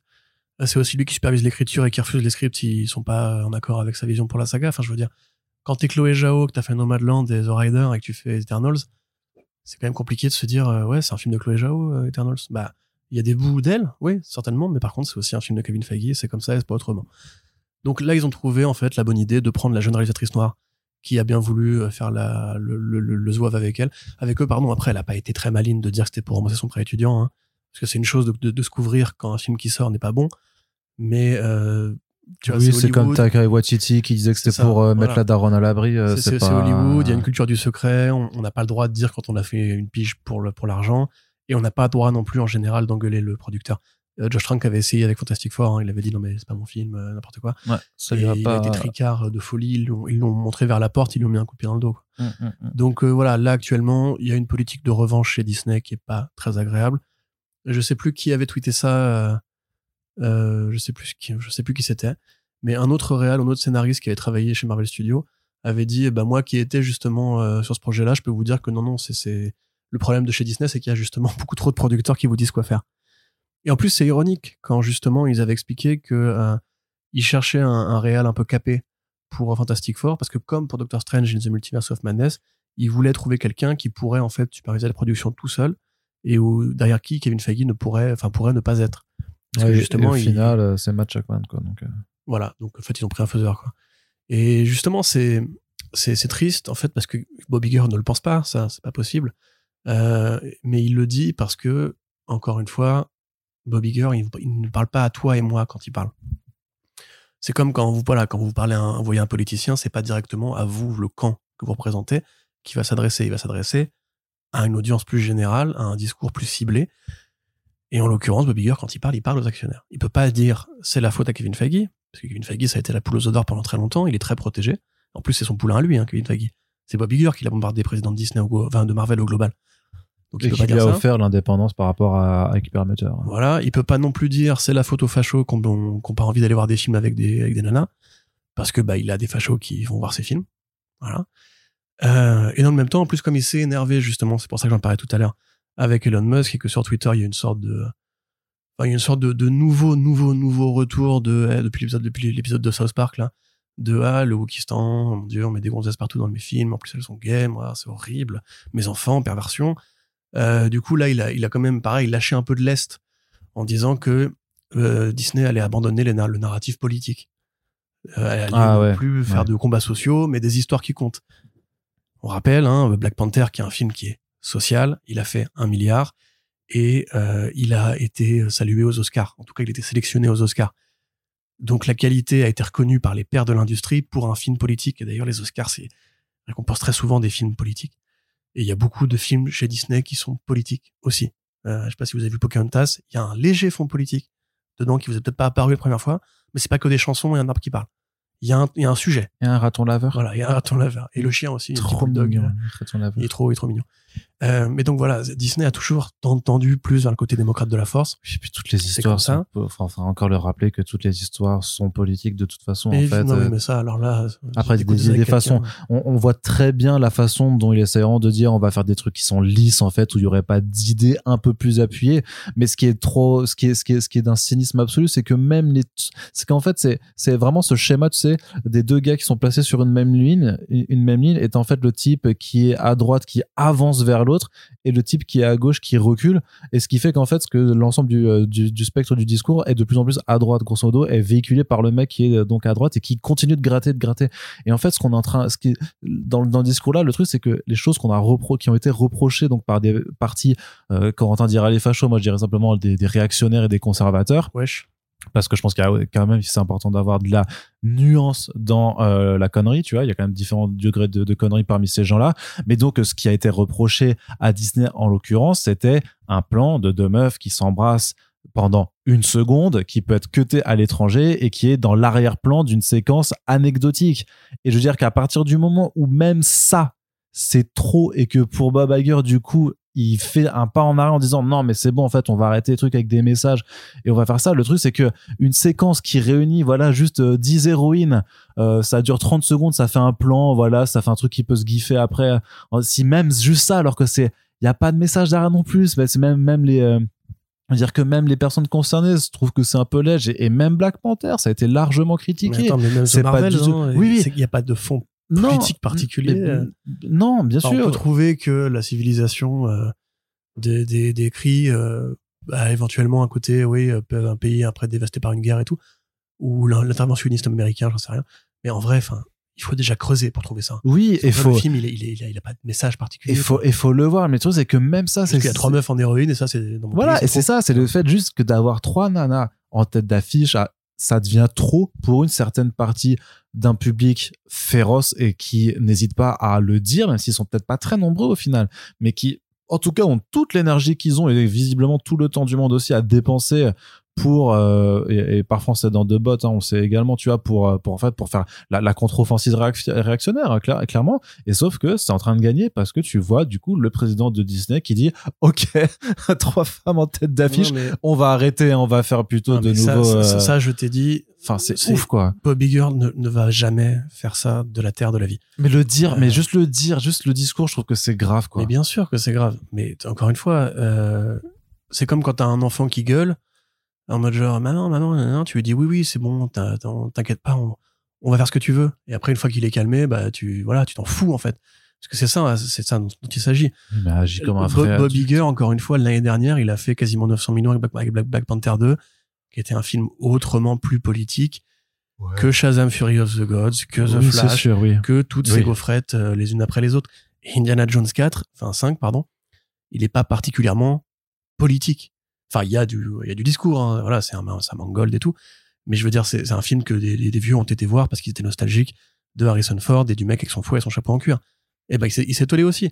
Donc, à un moment donné, il faut juste que, on- on- quand un mec dit un truc sur Twitter, quand c'est un homme de pouvoir, etc., faut essayer juste de comprendre dans quoi on s'inscrit. Euh, co- co- comme époque, comme climat, voilà. Disney, ils ont, bah, ils, sont aux États-Unis déjà pour commencer. La moitié de la population veut le- la mort euh, des migrants mexicains. La moitié de la population considère que les, les personnes trans sont des malades mentaux, etc., etc. Lui, il peut pas se passer de ce public, donc il dit, ok, je montre pas, je montre pas de blanche. Et après, son but à lui derrière, ça va peut-être être de déguiser le message, ou alors de le faire de manière plus fluide. Mais de toute façon, il y a eu un avant et un après MeToo, il y a eu un avant et un après Black Lives Matter. euh, c'est bon les gamins d'aujourd'hui qui ont 5 ou 6 ans, même s'ils sont élevés par des parents euh, réactionnaires, euh, ils ont vu Black Panther et sûrement qu'ils ont kiffé aussi. Ils ont vu Spider-Verse avec un héros noir et sûrement qu'ils ont kiffé aussi. Ils seront pas racistes pareil demain. Et il faut juste l'admettre, c'est comme ça. C'est une fin de race là qui se bat. C'est-à-dire que à une époque, l'homme blanc tout puissant, hétéro, etc., qui avait conquis l'Amérique, conquis l'Afrique, qui se faisait pas emmerder par les Asiatiques parce que c'était des pays euh, ruinés, il s'est dit après la guerre froide, c'est bon, j'ai dominé le monde, euh, je suis le meilleur, etc. Et un jour, d'autres groupuscules sont venus réclamer leur part du gâteau en disant, mais c'est quand même bizarre parce que vous êtes devenus riches avec une force de travail qui venait aussi de chez nous.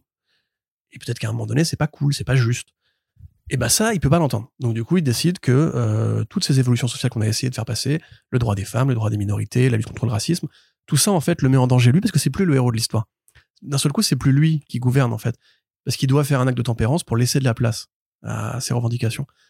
Et ben il y a des gens, ils sont capricieux, il y a des gens, ils sont égoïstes, il y a des gens pour eux c'est c'est Euh, Il y a des gens aussi qui ont peur, il y a des gens qui, voient les, djihadistes à la télé, ils se font là là, mais ça va pas ou quoi?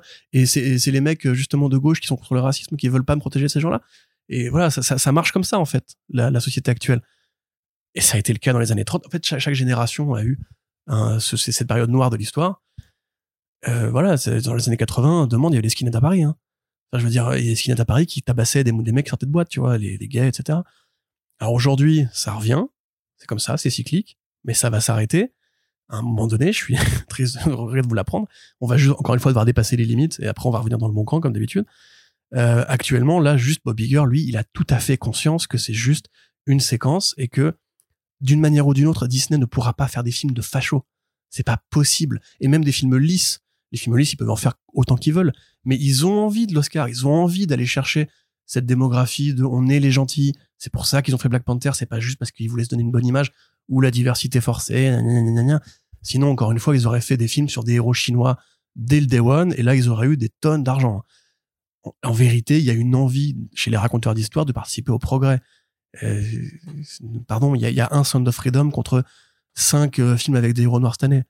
Donc, moi, j'y crois pas une seconde. Je pense qu'on monte en épingle une déclaration qui est du damage control. Ah ok d'accord. ok.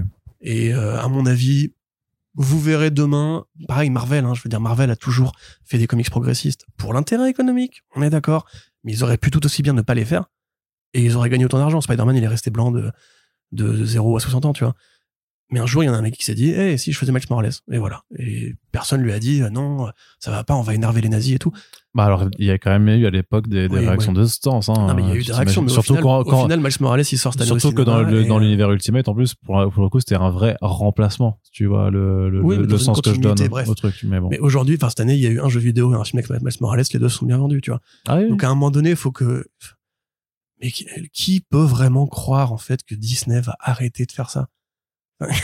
Vous vous rendez quand même compte qu'on sort de 10 ans avec justement des messages positifs euh, qui ont rapporté des milliards à cette boîte. Elle va pas d'un coup se dire ah bah c'est les gens ont changé d'avis finalement ils aiment plus les noirs, on va arrêter d'en faire.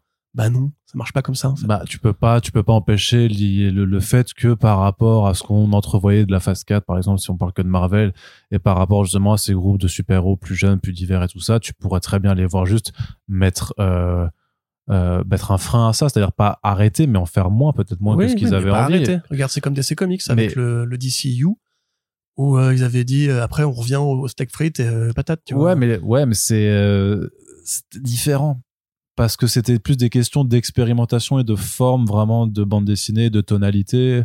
Alors que là, on parle de problématiques plus de mise en avant, bah, à la fois de donc de, de, différents genres minorités et de d'avoir des films qui auraient ou non un propos. Le truc, c'est que si c'est vraiment pour avoir euh, des, des, films où c'est vraiment euh, un héros, quel qu'il soit, qui se bat contre un vilain, ça fait la bagarre et ça se termine comme ça et t'apprends rien. Enfin, tu peux le faire, hein.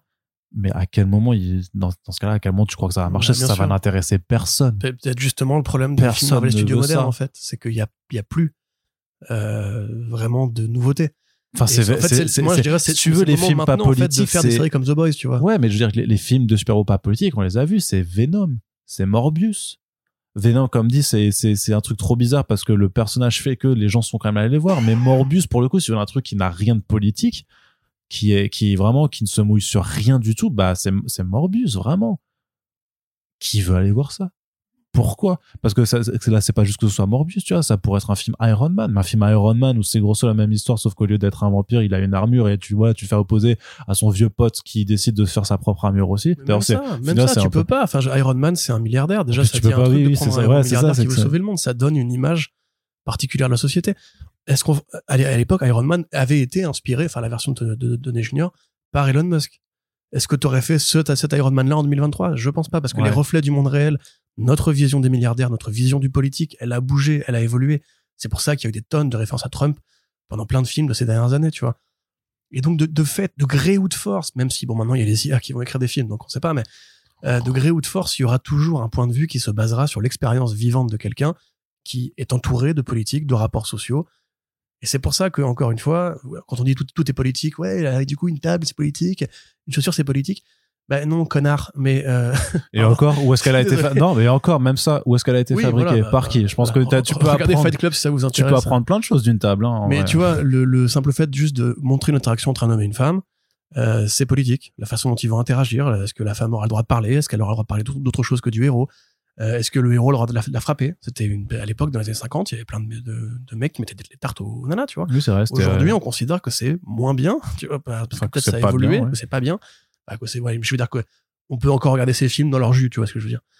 Mais euh, voilà, ça, ça, a évolué déjà. Est-ce que le couple va être marié? Est-ce que la femme aura un travail? Est-ce que elle sera 100% hétéro? Est-ce que lui sera 100% hétéro? Est-ce qu'il- comment est-ce qu'il va être musclé? Est-ce que du coup on va être dans la culture du corps façon années 80 Est-ce que lui va être plutôt bedonnant parce qu'on est dans une critique du salariat? Enfin, y a tout, tout est, enfin tout est là-dedans en fait. Et ces éléments-là, ils ne, peuvent pas disparaître parce qu'ils font la matière d'un récit. Et voilà. Du coup, je suis désolé, mais non, Bobby Girl ne va pas faire des films moins politiques parce que c'est pas possible. Et parce que même s'il en avait envie, ce n'est pas l'ADN et l'histoire de Disney. Puis c'est pas lui qui les écrit de toute façon. Et c'est pas lui qui les écrit. Ce serait bien, j'aimerais bien voir un film écrit par Bob Iger, ça pourrait être assez rigolo. C'est de, de s'apercevoir à quel point les producteurs sont très certainement de mon préjugé de piètres scénaristes. J'aimerais bien voir, tu vois, genre, genre vraiment, tu fais un film de super-héros, là, tu les mets, tu mets trois des producteurs et tu leur dis, vas-y, écrivez les trucs, écrivez les trucs.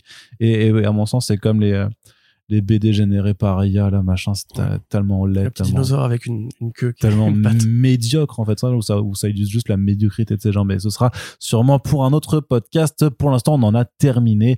On espère que ça vous a plu. N'hésitez pas à le faire savoir à faire vos retours et à partager le podcast. Et on sera ravis de vous retrouver tout prochainement pour la suite de nos émissions. Merci de nous écouter toutes et tous que vous êtes. Et à bientôt. Salut. Salut